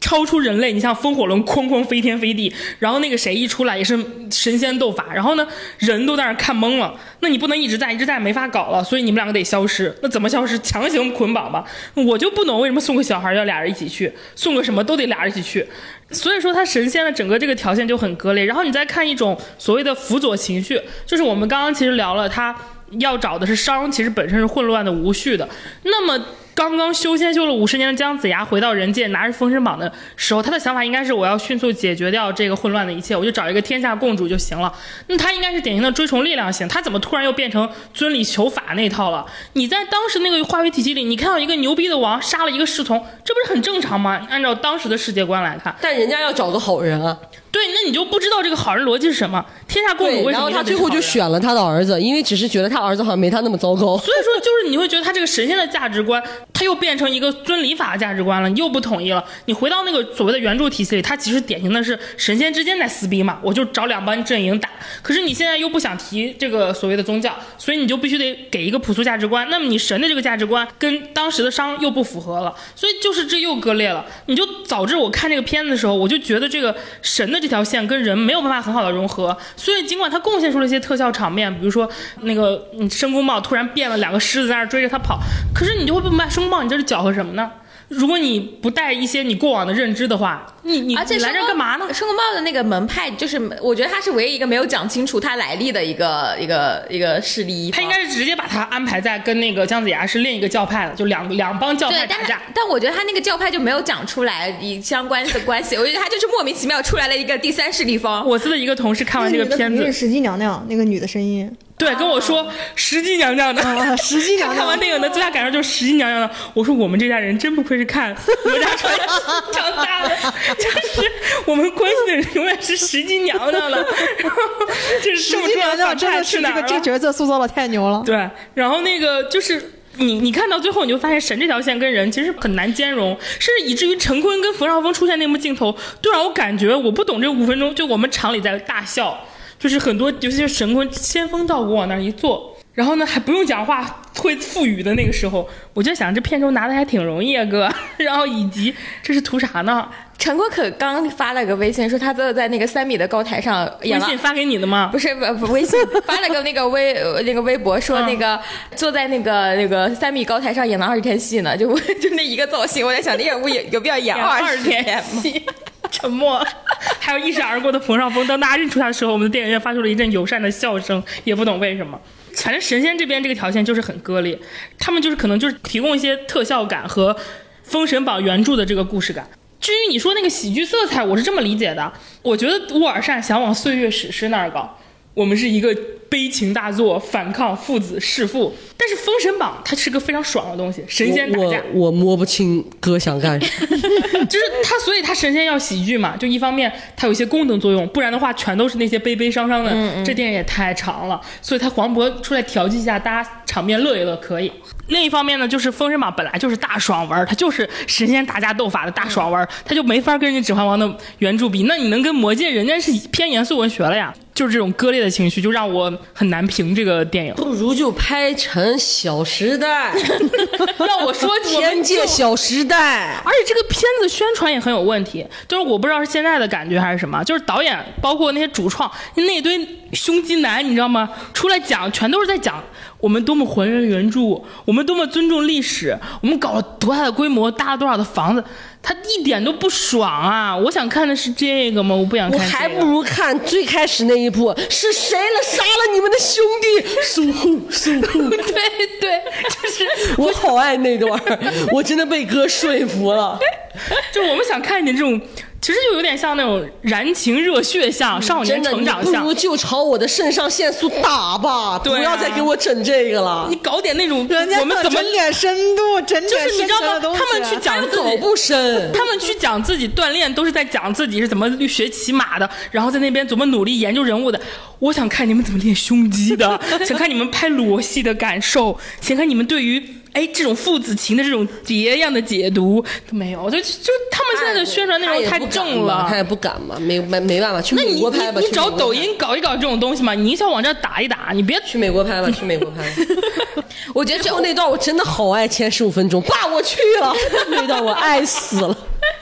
就是因为我觉得他，爽死我觉得他肯定不敢啊！就这部戏多多少年才抬上来，你不要就玩人家疯的，然后把李李李雪健老师脸上刺着字，躺在床上等着儿子的时候，我脑海里出现一行弹幕是“老年宋江那个什么濒危呃不是弥留之际珍贵录像流出”，因为脸上也刻字。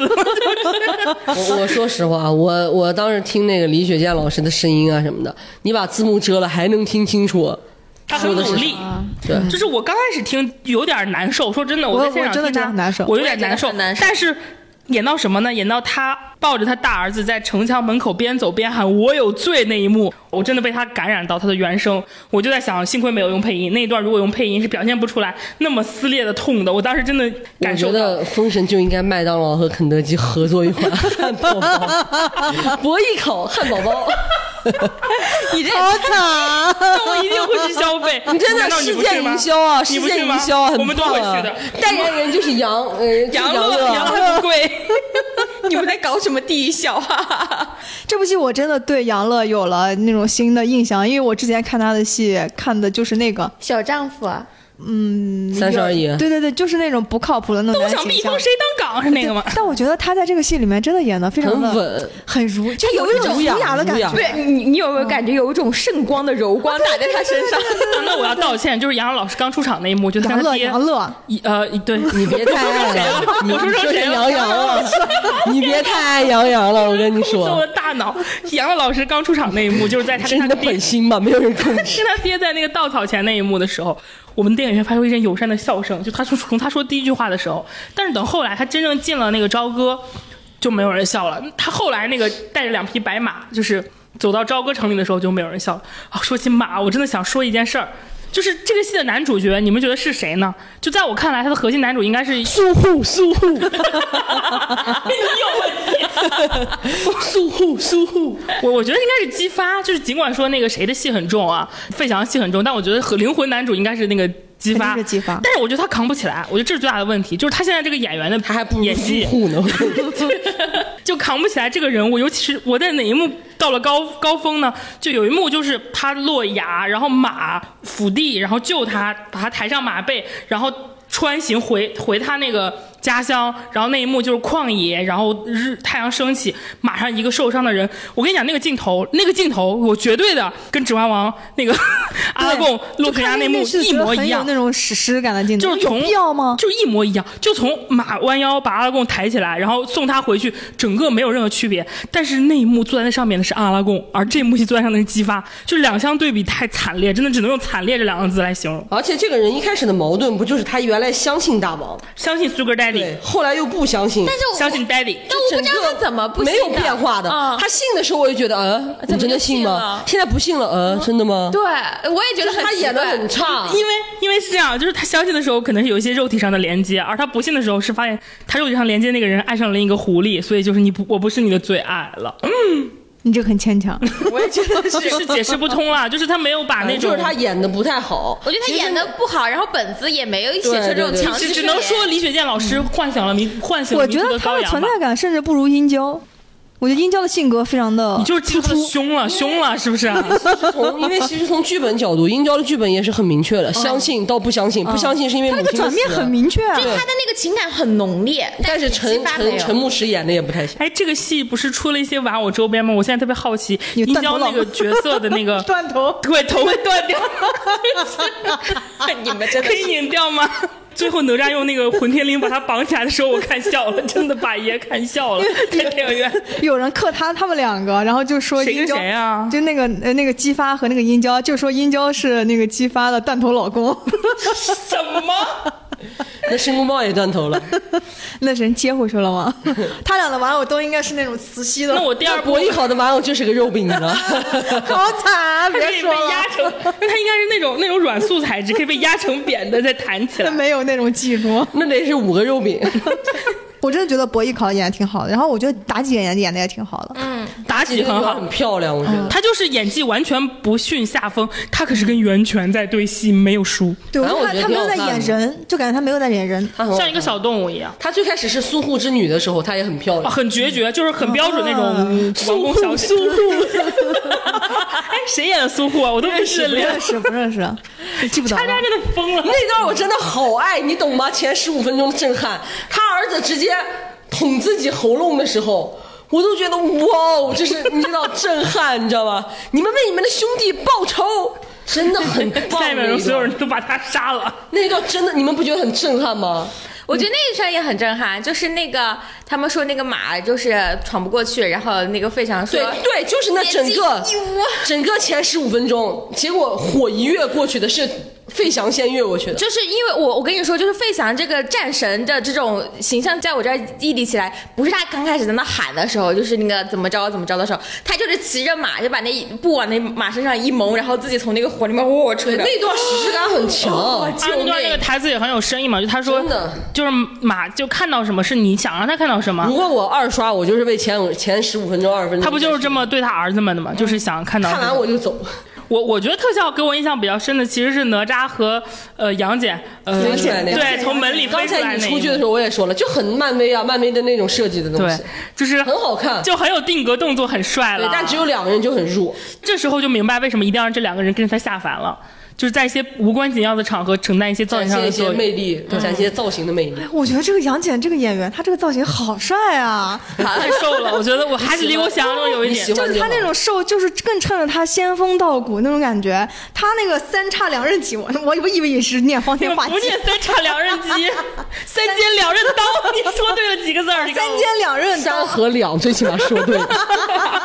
关键字说对了。他刚刚在路上一直在跟我说他的方天画戟，方天画戟。我说他不用方天画戟。方天画 戟是半仙哥，你问了一样的问题，我说那是吕布的兵哦，器。对对对，怎么我就说怎么听着这么耳熟？你要不然你就说他的武器好啊，吧？对他那个武器居然是玉做的，就以前在就是这种同类型的影视剧里面，从来没有见过用玉做武器的。所以造型上很别致，造型对，他更的造加型真的强很化一别些致造型上的作我觉用得。紫砂这个演员，他演的是《与君初相识》里面那个男、嗯男三还是男二，一个就小山猫，知他道他我那里面知真的有点土，而且一点都不帅。但是他在这个剧里面真的很帅你不，看就是我知道投，资这两个戏投资差距有 多大？就是女人喜欢的角色，她可以是很多样的。沃尔善听了会胜负高兴吗就这种胜负也是会有人喜欢。我觉得杨戬他跟这个杨乐一样，他都有那种胜负的感觉，充满了那种光芒、光辉、圣洁那种感觉，他需要被人玷污。第二个呢，就是 他纣王，纣王，纣王玷污他吧，纣王玷污伯邑考。我就是圣现洁在。怀疑伯邑考是被先奸后杀的 我。觉得冯小可能已经被纣王玷污过了不。过我说的这个“先奸后杀”的“奸”有两个含义，可以是奸， 太惨了那。你不用怀疑，你的那个第二个那个煎是已经是那个肉，饼煎过，对，它已经是煎过了的。牛排牛排，太惨。第二个就是就是那种纯粹的性张力，他就是一个傻傻愣愣的，他就是空有肌肉那种角色也可以。然后要么呢就是像蒋勤明这样，他不说话了，他是一个脆弱了，可以任你拿捏的一个角色你。看，这就是又说到上一次节目说的，那不是，那你说的很合理，就是陈木奇那个角色不是最后被那个哪吒用那个方天画 那个给带走了吗？他是 不跟是放天画戟不是，方天三叉两被那刃个刀，三尖两刃刀他。是被哪吒的混天绫给绑起来带哦走的，而那个杨戬跟他一起消失了。那么你那个只有肌肉的那个陈牧驰将会被杨戬一起救醒，那么你爱这两个人之间就可能会发生些什么火花？我不要，我要跟我 发生火花，不要他们两个人之间发生火花。对啊，就像我们之前说的，当你把男人像商品一样摆在这里的时候，你的选择就多了起来， 展示就够了，不用来征服女观众，女观众自会下场亲自挑选， 哎就是连汉堡包也可以被选择。哦就是这种不同救命啊不同类型的麦当劳的负责人，你还坐得住吗？快去找沃尔善合我作，我是真的有负责人， 就是国内一些市场负责人的你联系问方式。问他嘛，愿不愿意做一个国艺考版？你你明天就给你拉黑，我也国有艺他的国微艺信考。版，国艺考版。然后你还可以邀请那个呃邀请那个李雪健老师拍个广告，吃的吐了。这是肯德基的一些反击太惨了，肯德基邀请李雪健老师拍一个广告，就是拍麦当劳的汉堡吃了吐了。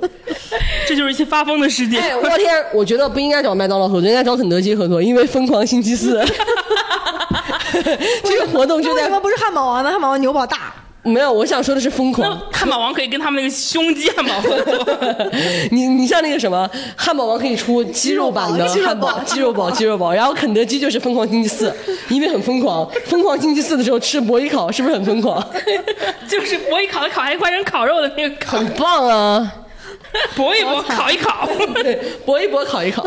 好惨，我也考好救惨，命！我对他的怜爱又增加了几分。 很棒的策划，他们太棒他了们！几个两个疯子，全工作让我们 我说实想话，吃我麦对当劳我了对这个电影真的觉得很有魅力，但我就是觉得它做的很平。所以大家懂我们那个感受吧，就是很复杂、很难评，就是你你很难说它不好、不用心、不值得这个电影票，但是你又很难夸它多么多么值得。那我们接下来就夸一夸一个，我们四个人中间有三个人看过，都觉得是值得发朋友圈大安利、特安利，而你没有必要再提，只有一个人有一个人没看为过了热烈没有去而这个看人这片什么叫为了热烈？啊我是为了这个节目丰富的视角，我选择没有去看芭比芭比，而选择了在这期节目之前去看了热烈。芭比是这个片子，我只有一个说法，就是所有女生去看。去看，去看，不会吃亏，不会难过，不会后悔，你会拥有一个非常快乐的体验两个小时。 就是大家不要把它当成一个那种，就是它是那种好像说是那种史诗级的大什么片子。我它不觉得是 吧，咱们就直接说一句：是女人就去看。 我觉得它是那种类似于《玩具总动员》啊那种比较轻松的片子啊，但它又对女性极其友好。我昨天晚上就是看完了之后，我就把这个片子安利给了我的朋友们。我朋友说他带着极大的兴趣，就觉得。呃，我说了那么多夸他那种那种地方，他就觉得说，哎，那我去看一下。早他早上去看的时候，就是抱着那种特别极大的那种，好像是看史诗的那种片子，不是啊，这个片子就是纯开心，就是你可以把它爆米花片爆米花小爽文儿，你知道吧？就是主要是我觉得吧，就是我之前看网友评价，我觉得很有道理，就比他深刻的没有他大众，嗯。比他大众的还没有出现，就是在这个叙事体系里， 真的我想说，那些瞧不起我喜欢高司令的人，现在就给我下跪道歉。 我跟你讲，我之前在最开始看这个预告片的时候，我真的觉得他在里面好违和啊，就是说实话，我第一次看到的时候，作为高司令的粉丝，我也沉有默点了难。受，你知道吗？沉默就一方面，我们对他的那个文艺片滤镜还在，就是你会觉得他怎么就是演了一个这种感觉的片子；另一方面，我你当就时觉得他有点太老了。我当时难受的感觉，无不外乎是《复仇者联盟》锤哥的粉丝，怎么变成这样？但是你看到这个片子，你就会觉得太合适了，就是你想不到比他更合适的人。如果不是告诉你，可能别的人我会杀他。就是我我们大概说一下，就是他们高僧演的这个这个 K 呢，就是属于是一个女王世界里 nobody care 一个男的，就他是一个女性世界里理想化的男性形象，他是第二性，对，他会给你陪嗯伴，会给你情绪价值，他的存在就为了等你，然后会安慰你，然后他同时身材又很好，能给你提供颜值跟外观的情绪，但同时他不需要你跟他过夜，然后他对你没有物质上的诉求，但我想跟他过夜呀、呃，就是 故事里的芭比不想，因为他们是青少年向、子宫向的东西。哦对不起高高司令跟你想的一样，而且而且，哦片高司子令在想过夜开头五分钟的时候就说过，他也没法过夜。高司令自己也说了，我也不知道我留下来要干嘛，因为芭比哦一个芭比没没有有生殖器，对，就是一个没有阴道，一个没有那个什么。哦好惨，哦这不就对时吗？这 不是 我突然在想，我们我们说到阴道的话，我们这个词应该不会被屏蔽。但我现在在想，我们说出男性生殖器官的时候，可能这个节我目们就只会是说男性生殖器官，又没有说，对，但是我们可以直接说到阴道啊，所以这就是很离谱的。 因为男性生殖器，哦、你说对阴他有茎的话阴茎也没有。哎啊，对，那是我刚刚你想的词是什么东西？他想 的词应该是，我的应该是粗粗鄙的词， 应该是七八那两个字 吧？什么粗鄙的词？好了，好了，我们回来，就是就脏东西他在十分钟前就说到了，就是这两个，就是我没有阴道，我没有阴茎，然后就开启了一个非常爆笑的旅途。就是我之后看这个片子，我跟半仙应该是，我觉得每五分钟至少五分钟都有一个笑点，即使在他非常深刻的时候，他也没忘记给你插一些笑点了。天哪，听德云社相声都做不到的事 情。而且就是我们那场，就是可能可能啊，我我我我做一些那个不不负责任的猜测，因为我们那场有超过一半的人都穿了粉色，包括很多很多男生，就甚至我们前期有一个抽奖，一个男生被点上台，他那个打扮就跟高司令一样， 就是一个粉外套和一个白 T 在台上，然后当时我们看底下所有人都在那边哦，然后他就会很高兴，而且还有一对一对的男生来看，就是都穿着粉色，然后我们就预判可能是一些 gay 子们，然后所以说在一 些共通的笑点上，你会发现我们身边有很多男生笑的超大声，就我们那场的观影体验非常的好，就是有一些尤其是有一些很损的笑话，我就给你稍微剧透一个吧，就它里面有提我到哦可一以剧些透吧？啊，可以这个片子剧剧不去剧吧透？去吧，我嗯无所谓。就是有一些很点的场一景，会儿热烈给你们猛 剧，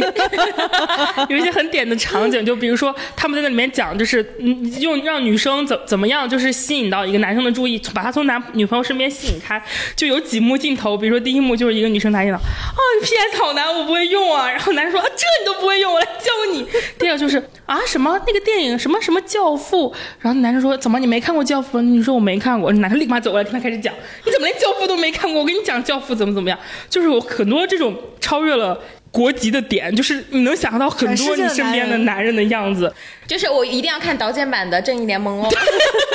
这个点我真的笑死了。导剪版的《正义联盟》，还有对教父的盲目崇拜，以及 PS，还有教你投资，就是钱怎么能只储存呢？你要学会投基金等等这些片段的时候，就大家都会全场爆笑，就是真的他。别骂了，快把我骂上！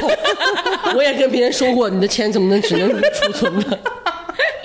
就是他有无数个这样的很让你会心一笑的细节。然后他从高司令那个演那个 Ken 第一次进入到那个真实人类世界里，然后开始跟真实世界发生一些碰撞的时候，你就会开始会心一笑。而且我觉得最绝的地方在于，他所有提到性别的那些点都不是很尖锐的，其实是用一种很温和又很幽默的方式。我个人是觉得正常男性不会破防。我这里开麦了，如果你破防了，说明你。你就是个男权， 你就是个男爹。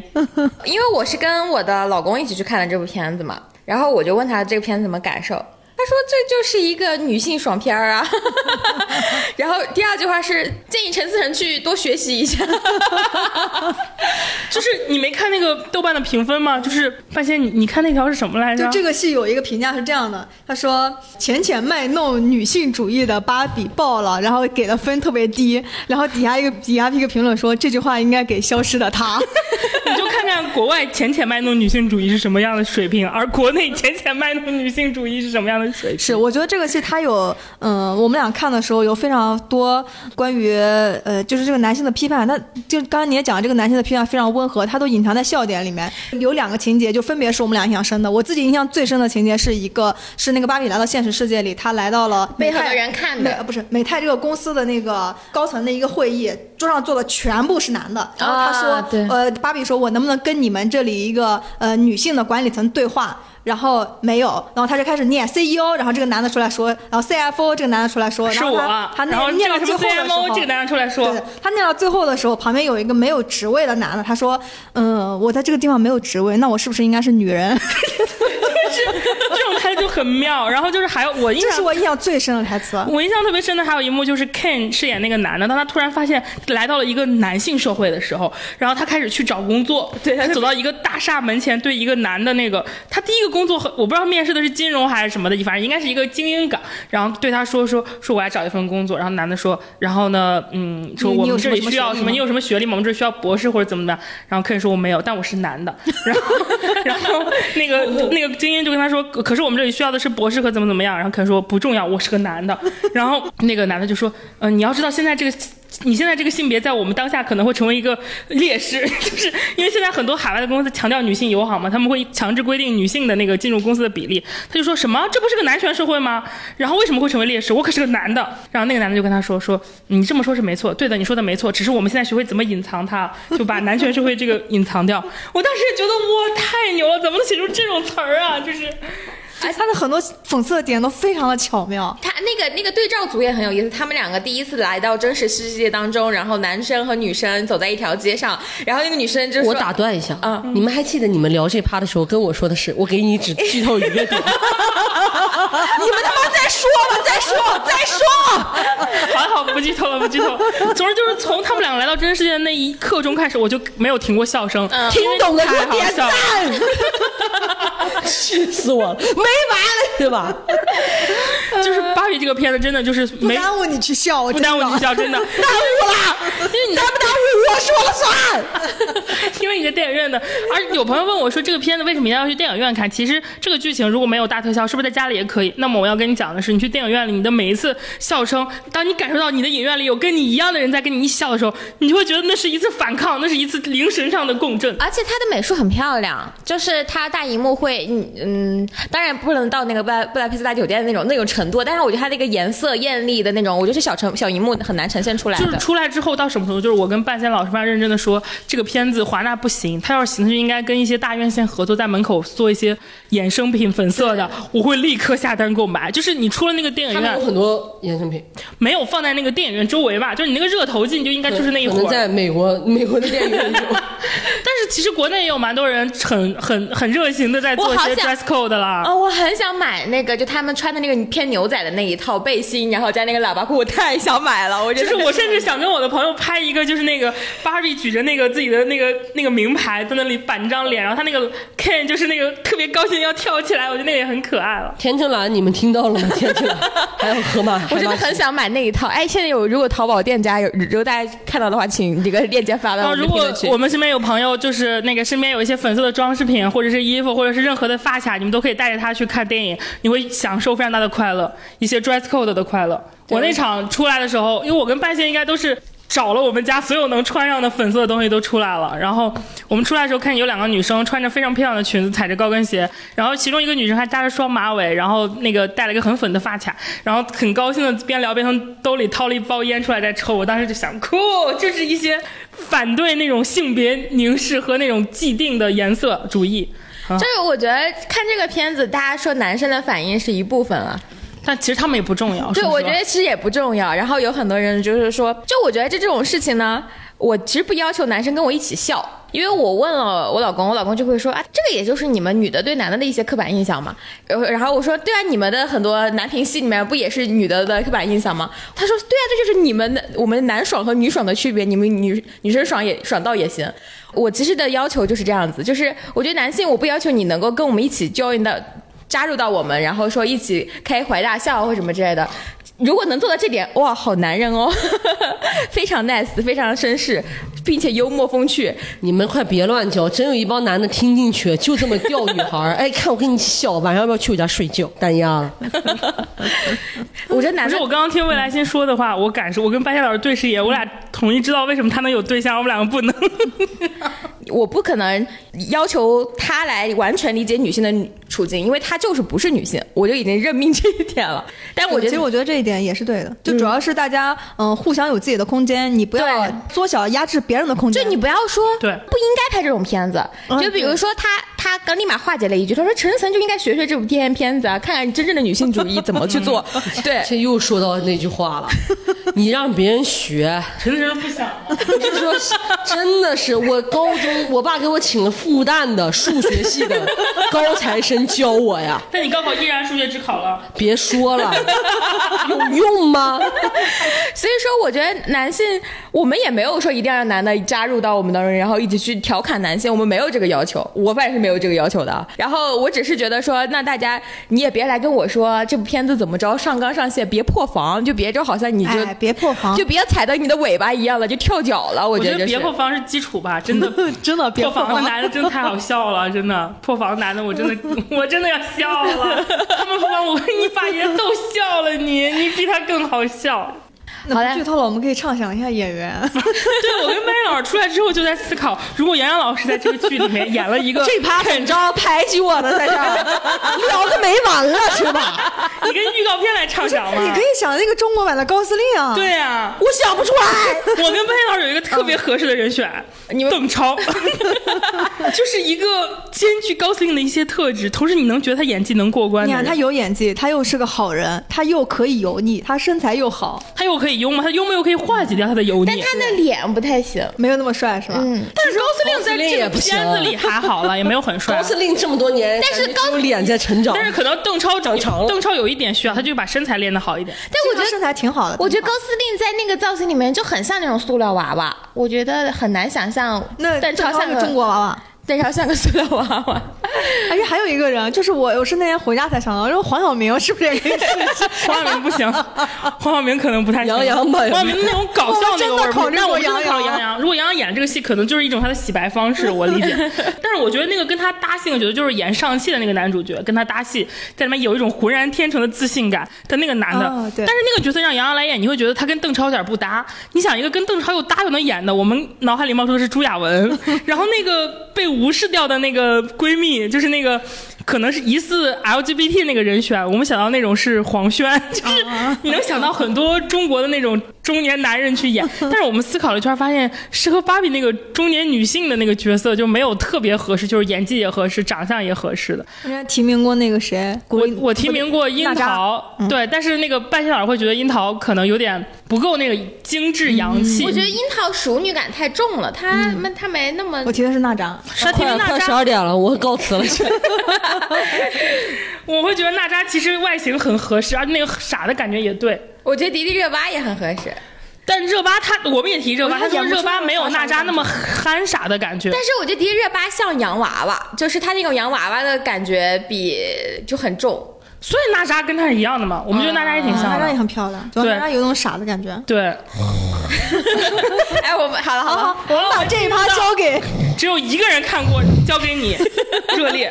接接下来 你们越说我越难受。我想我为什么要为了这个节目多一个视角去看热啊烈？我先问你花了多少钱看热烈？你这个问题好尖锐 啊！你会给我报销吗？当然不会。四十五， 嗯，那你觉得值吗？当然不值，四十五都不值啊，更不用说我现在在被你们语言霸凌。四十五都够看芭比了。你是不是想让我现 在杀了你，把你变成博弈考啊？很文明，现在说都不说啥，把你变成博弈考？来吧，说说热烈吧。说怎么说呢说说王一博老师，我现在孤掌难鸣啊哎，！说实话，我看过《热烈》的预告片，我觉得这个预告片给我感觉还是挺标准的那种励志，然后热血街舞片，而且每个人都在自己的舒适区里。你去吧，你去 看，喜欢就去看喽。这怎么这会个让场你合这只么需要一派一个人就 行了。对？ 怎么会让你这么难评呢？我说实话，我看这个电影，我其实为什么去看？一方面是因为为这个本节目增加一个视角，另外一方面，我觉得是大鹏拍的，应该不至于太差对了。啊，嗯啊，对啊， 所以所以所以你打几分呢？啊你刚才给风神我打了八哎，分我先问你，《缝纫机乐队》你看过吗？我看过在你这里多少分？七分，然后那个《保你平安》你看过？看过在你多少分？七点五分，这个《热烈》在你这里多少分？五点八分，啊 零零点八是怎么来了？看来你还是零爱点大八是鹏怎么的。来了？就是你说他及格吧，我有点嘴软，但是特别差了也没有。就他让我想到我一个曾经客户的经典比喻，就说别的戏啊，它像有长短。长有长板和有长有短板的木桶，就像封神，嗯，但这个戏是个盆子， 哎，那你这么说，我开始好奇，也就是说，王一博的演技在这里并不是短板吗？啊，对，它不是短板，为什么呢？他没有因为演真的技很不差，短。 我讲真啊，就是这个片子，我说实话，给我看下来整个的感受，我就觉得这个片子啊，大鹏应该不是真心想拍吧。就是这个片子特别像是王一博火了，街舞火了，于是有投资人想拍一个类似于缝纫机一样的片子，嗯，出来赚一波钱，然后就把大鹏吆喝过来，哎，鹏鹏鹏，你过来， 要不要一起来拍这个电影呀？我出钱，我们这边把盘子码一码。你看这个年轻人找王一博怎么样？你看这个呃中年人找黄渤怎么样？你觉得怎么样？哈，大鹏，现在就缺你了，就有这种感觉，就是整个整个摊子就是搭起来的感觉。然后我想说的是什么呢？就是他这个故事啊，每一个设计、每一个点都非常的平庸，非常的常规，非常的标签化。就是这个男孩儿，呃，可能大家听到就是会有剧透啊，就这个男孩儿是家里面特别惨的一个男孩儿。就是他爸死了，舅舅生病，然后妈妈为了全家，然后打工，嗯、为了全家维持一个什么饭店，然后他自己平常一天打五份工，又过去给人擦车，又过去在各种各样的要场还合，债我记得是各种各样的场合跳舞，然后这啊那的，然后这样的一个男孩就是喜欢跳舞，嗯，虽然没有进过专业舞队，但是每天还钱的过程中，在间隙的时间都会练舞。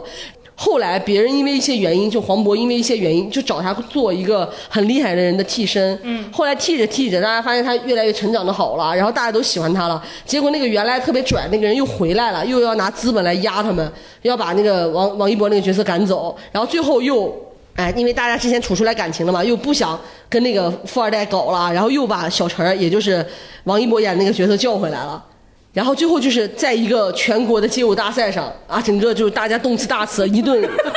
狂狂轰乱炸就赢了，就是非常平庸的一个所谓的热血线。但是又拍的不够 热血。我觉得他没有 get，就比很如搞笑说。刚你讲的时候，我跟佳音在这儿手，我在我在这我在这翻那个《封神》的大孝子， 在那翻别人朋友圈，然后姑姑在那，嗯， 我只有我是听你还有我没脸 说啊有，没有，我在看那个热烈的信息，你可 别想，我这不是为了一个视角吗，不是，哎，但是我听你这么讲，我觉得其实这个故事你要就是看老平庸套，就是嗯很正常的故事。我觉得无非就是他有没有把你说那几个大的那种情绪点做出来。没有啊黄渤都救不了吗？救不了，是这个剧剧本的问题吧？都有问题。我觉得核黄心渤也是有一种怎么说，他水平以内的交作业的感觉，哦，就是没有没有表现出该有的爆发突出，很突破。没有机会让他爆 发，就那个角色。他演那个不是有点像那种外表利欲熏心，其实内心还有点那么良善良知的啊是啊角色吗？嗯我看预告片就感觉是这种、啊是。啊，然后呢他？没有那种挣扎，比如说最后被资本压迫，可是还是决定帮助王一博那种爆发。有，啊，弱呀，就是都有，就是你想要的这都有。他甚至是那个他们这一帮人去打击的一个，就是那个对手嗯是那个富二代，最后叫了全世界各地的那种舞蹈冠军一起来比 拼，就那种感觉就很像是好像是一个舞蹈机构啊卖就大师课，就就很像是那种，就是很像是那种 有没有甄什子么合丹作啊甄子舞丹狮演的那种一个打十个。嗯你想来跟在这儿跟我玩民族情绪是吧？也打不出来，就是哎呀，什么都没做好，反正哎那我要不负责任的猜测了，是不是黄渤老师有点收着的？他怕自己爆发太过，就是王一博接不住这个戏。我说，我跟跟你讲，这个剧本谁演都一样。哦我一句话放在这儿，你你不信你去看。哎，那你觉得如果王一博那角色换成易烊千玺演，会不会好一点？我说实话啊，就是一个不太需要演技、会跳舞的面瘫，不差不多吗？感觉我说实话啊，嗯，没太大差别，我只能这么哦讲，因为那个角色难度不大，你甚至因为角色难度不大，你看到了王一博的演技，看到了王一博的演技我，认真的，因为那个角色实在太可怜了。然后王一博素面朝天去哭的时候，去呃委屈的时候，去被人殴打的时候，去被人瞧不起的时候，去被人抛弃的时候，你对这个角色的怜爱会投掷在王一博身上。他还会表现出委屈呢。有，但是不明显，就是怎么说呢？他的表现就是没有什么特别多的层次感。可能就是一些杨洋演张起灵时候的心态，觉得这是个面瘫。我说实话，你这趴给王一博道歉，嗯，那对不起， 就是他的层次感很弱。嗯可能如果你换一个好一点的演员，能有五番，但是哥就演出来两番、三番。但他有，但是你说实话，你没有见过王一博演这样受委屈的角色，因为他过往的角色其实他都挺演，过他都挺逼的，相对来说。没有？他那个谁就经常受委屈啊？谁呀、博君一笑的那啊个，不是不是那种委没屈，有他他那个逻辑核心，他还是个战神嘛，在那他个他在里面很啊强，对他是而且很他强的人而且他是一个就是属于那种掌门大弟那个一个门派大弟子的那种，他是身份上还是很金贵的，这里面又穷，然后技术也一点点我觉得导演或者是作者本身利用了很，就是他很多地方的设计，他利用了王一博本身的面瘫。哎，那不是我面瘫，就是我不是在攻击王一博，我希望王一博的粉丝能理解我的意思。面瘫又就是我不觉得是又不是负我面的词汇，觉得他很多地方是利用了王一博那种不善言辞的啊那种闷闷的气质，量身打造，量身对，给他融到角色里面，所以很多角色的反这个应导，演有点意思啊。对，所以很多角色的反应是你觉得很认真的，哎哎，我说实话，那 我物这也尽物尽其用的感觉。那我这也要夸一夸王一博，王一博这个人，他选电影真的蛮会选的。我没看过《长空之王》啊，我不知道我怎么看了，我看了，我看了哎那《长空之王》他里他那里会显得他演技差吗？他没有演技，在那个电影里面说他演技不行，因为什么呢？因为那个角色就很就很无聊，谁演都无聊。你看，就是他总是会接一些这么匹配下去，就是你骂都不能骂他的演技。就电影里，真的，我们之前我们是聊过那对，个，因为他的演技就像就像跟封神一样，那那几个角色是有难度的，所以当你能力不足以驾驭的时候，你就很很垮。嗯，但是因为王一博演的这几个电影，我说实话，要不就是导演很会藏拙给他，成对耳，，要不然就是那个角色本身没有什么发挥的空间。我觉得大鹏其实也很会藏拙，那个角色你你又。勾连上王一博，曾经他自己又是个舞者，又受过一段时间的委屈，对吧？所谓的委屈就是你没有成名之前的那些，呃，就是淹没在人群当中的那些东西，你搭配一下，而且他又是素颜，哭了几下，哎，真的你觉得，哎，你又带着角色的怜爱，你会对这个男演员也会印象好一些。而且我跟你讲，当一个男人不装逼，当一个男人开始受委屈，当男一个男人沉浸在痛苦之中的时候，我不得不说，又要说出来说出来那一句我很讨厌的文案，这是他们的医美，就是他跟宋祖儿也是他在倒追宋祖儿，是吗？没有倒追，他俩就是两个人都很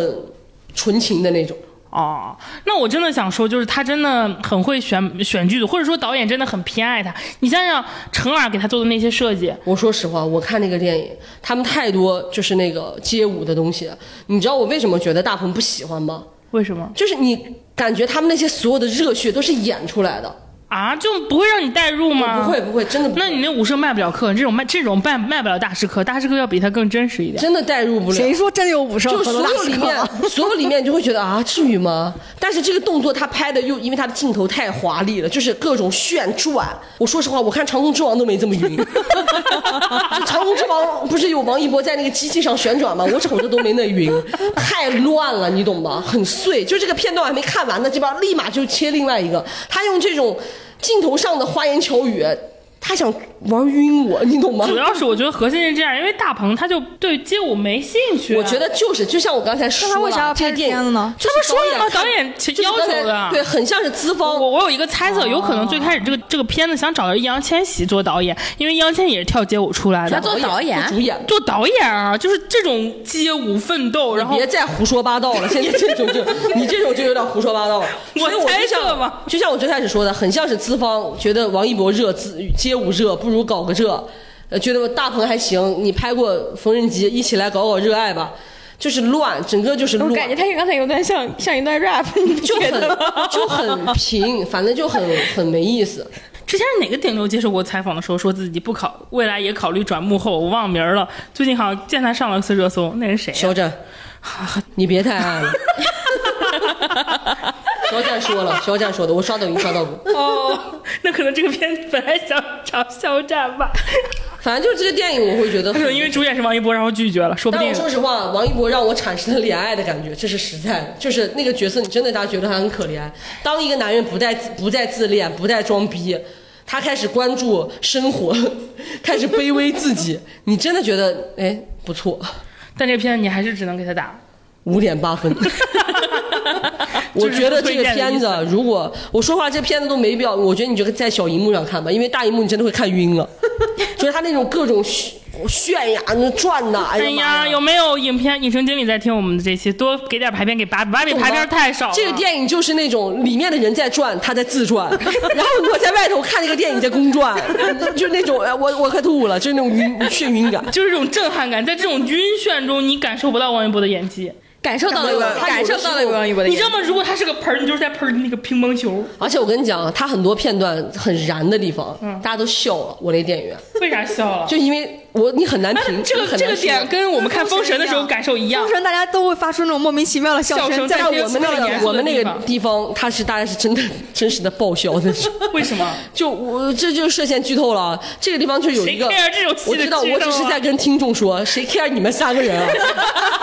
完了之后就是他当时就是有一个片段，是一个人他在旋转在空中，那个转已经是中。那已经不是人类可以转出来的，然后他又把速度感觉调快，因为他为了视觉冲哦又击加，速导致那个画面你很像他那个动画没做 好，大家都感觉到人是不是没剪好啊？那个擦边儿都有点怪了，你懂吗？就那种感觉，那儿大家笑了。然后到最后，他那个团队不叫惊叹号嘛，嗯他最后就有一趴是王一博飞到空中，然后 黄黄渤把一个帽子丢出去，然后 在空空中这有什么好笑的？你在笑什么？ 在空中他变成了一个惊叹号， 什么？王一博被那惊叹号吗就？是王一博飞出去，他不是在空中直。我上一次看到这种离谱的表述，还是在我小时候看《神奇宝贝》的时候。好像篮球火， 你一说到飞到空中，我想到了篮球火。反正就是他在空中停滞了，滞空了，然后他就变成了一个直立的。然 后这时候王一博，然后那个谁，直立的我又想到了黄杨洋呃不是不是，然后黄黄黄渤就把他那个转头头转的那个一个道具，就是他帽子丢到空中，然后直立的王一博 那个帽子，变成了叹号的那个棍儿， 然后那不就是杨洋吗？我也会笑。如果是我，我也会笑。然后那个帽子就变成了叹号。天哪，他好难受，怎么就看这么片儿？而我们在看的是芭比，你们这三个傻逼！ 你们现在嘲笑我是你们是极为不人道的。我们怎么会有一个提议麦当劳跟他合作人不人道啊？到底谁不人道啊？好的，首先，麦当劳真的合作了吗？而我真的去看了。好的，好的，这一期的结尾就让我们在这么欢快的笑声中结束吧。总之，我们只有一个人受伤，世界达成。评价一下这个刚刚聊过的这三部片子，其实简一言以蔽之就是比较推荐，一定要去看和。要不咱算了吧？啊，一定要去看的，那必然是苏护苏。是芭比，芭比，芭比。我没看过芭比，芭比和封神都是我推荐一定要去看的。嗯，理由我刚哎刚已经这说怎过么了。不算女性主义 呢？你这两部片子打不过《消失的她》，在座每一位都有责任的。对，真的。 什么是真正的女性主义和虚假的女性主义之间的 PK？我刚看到那个风扇破一亿了，我们是两亿两亿两亿两亿了每。次聊完《影视动漫谈》这个栏目啊， 就是我就想起那个孔乙己那个一个片段，就是就是那个房间里充满着快活的空气， 哎，就这样吧。我看了一下《封神》的预测票房，猫眼给出的是十五亿。涨了。我今天早上看才十一亿还是多少？好的，那我那我们只能说祝他成功。我还是期待看二的。长安三万里都十亿了，对啊天是哪的这是他的预啊测票房可有十八亿哦。对哇！目前暑期档它的大盘很热，封神现在是二点这个地方我最后结尾我要批评一下跟我同场看热烈的朋友，你们是在北京要 来慈云寺看的这部电影，我左边的女生。怎么了频频聊天儿最后我实在忍不住了，我说你别 说了。然后过程当中，他一直在拍王一博， 用手机拍哦，吗嗯用？手机拍，抵制评社从我做起好吗这？不算什么，因为到结尾的时候，后面有一个人打开了闪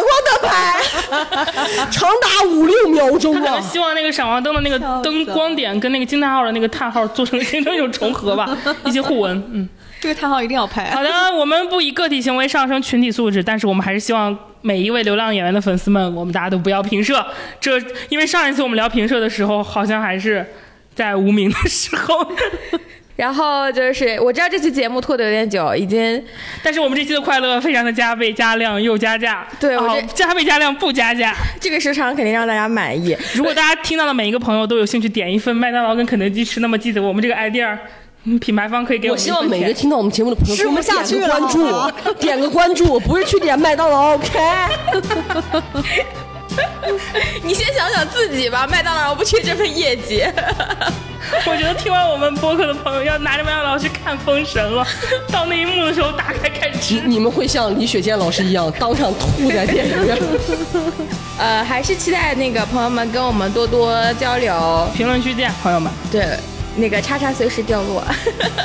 我们今天先到这里，就希望听了我们快乐亚军，大家都能做快乐冠军。我们下次见啦，拜看了《封神》更会快乐。拜拜啦，拜拜。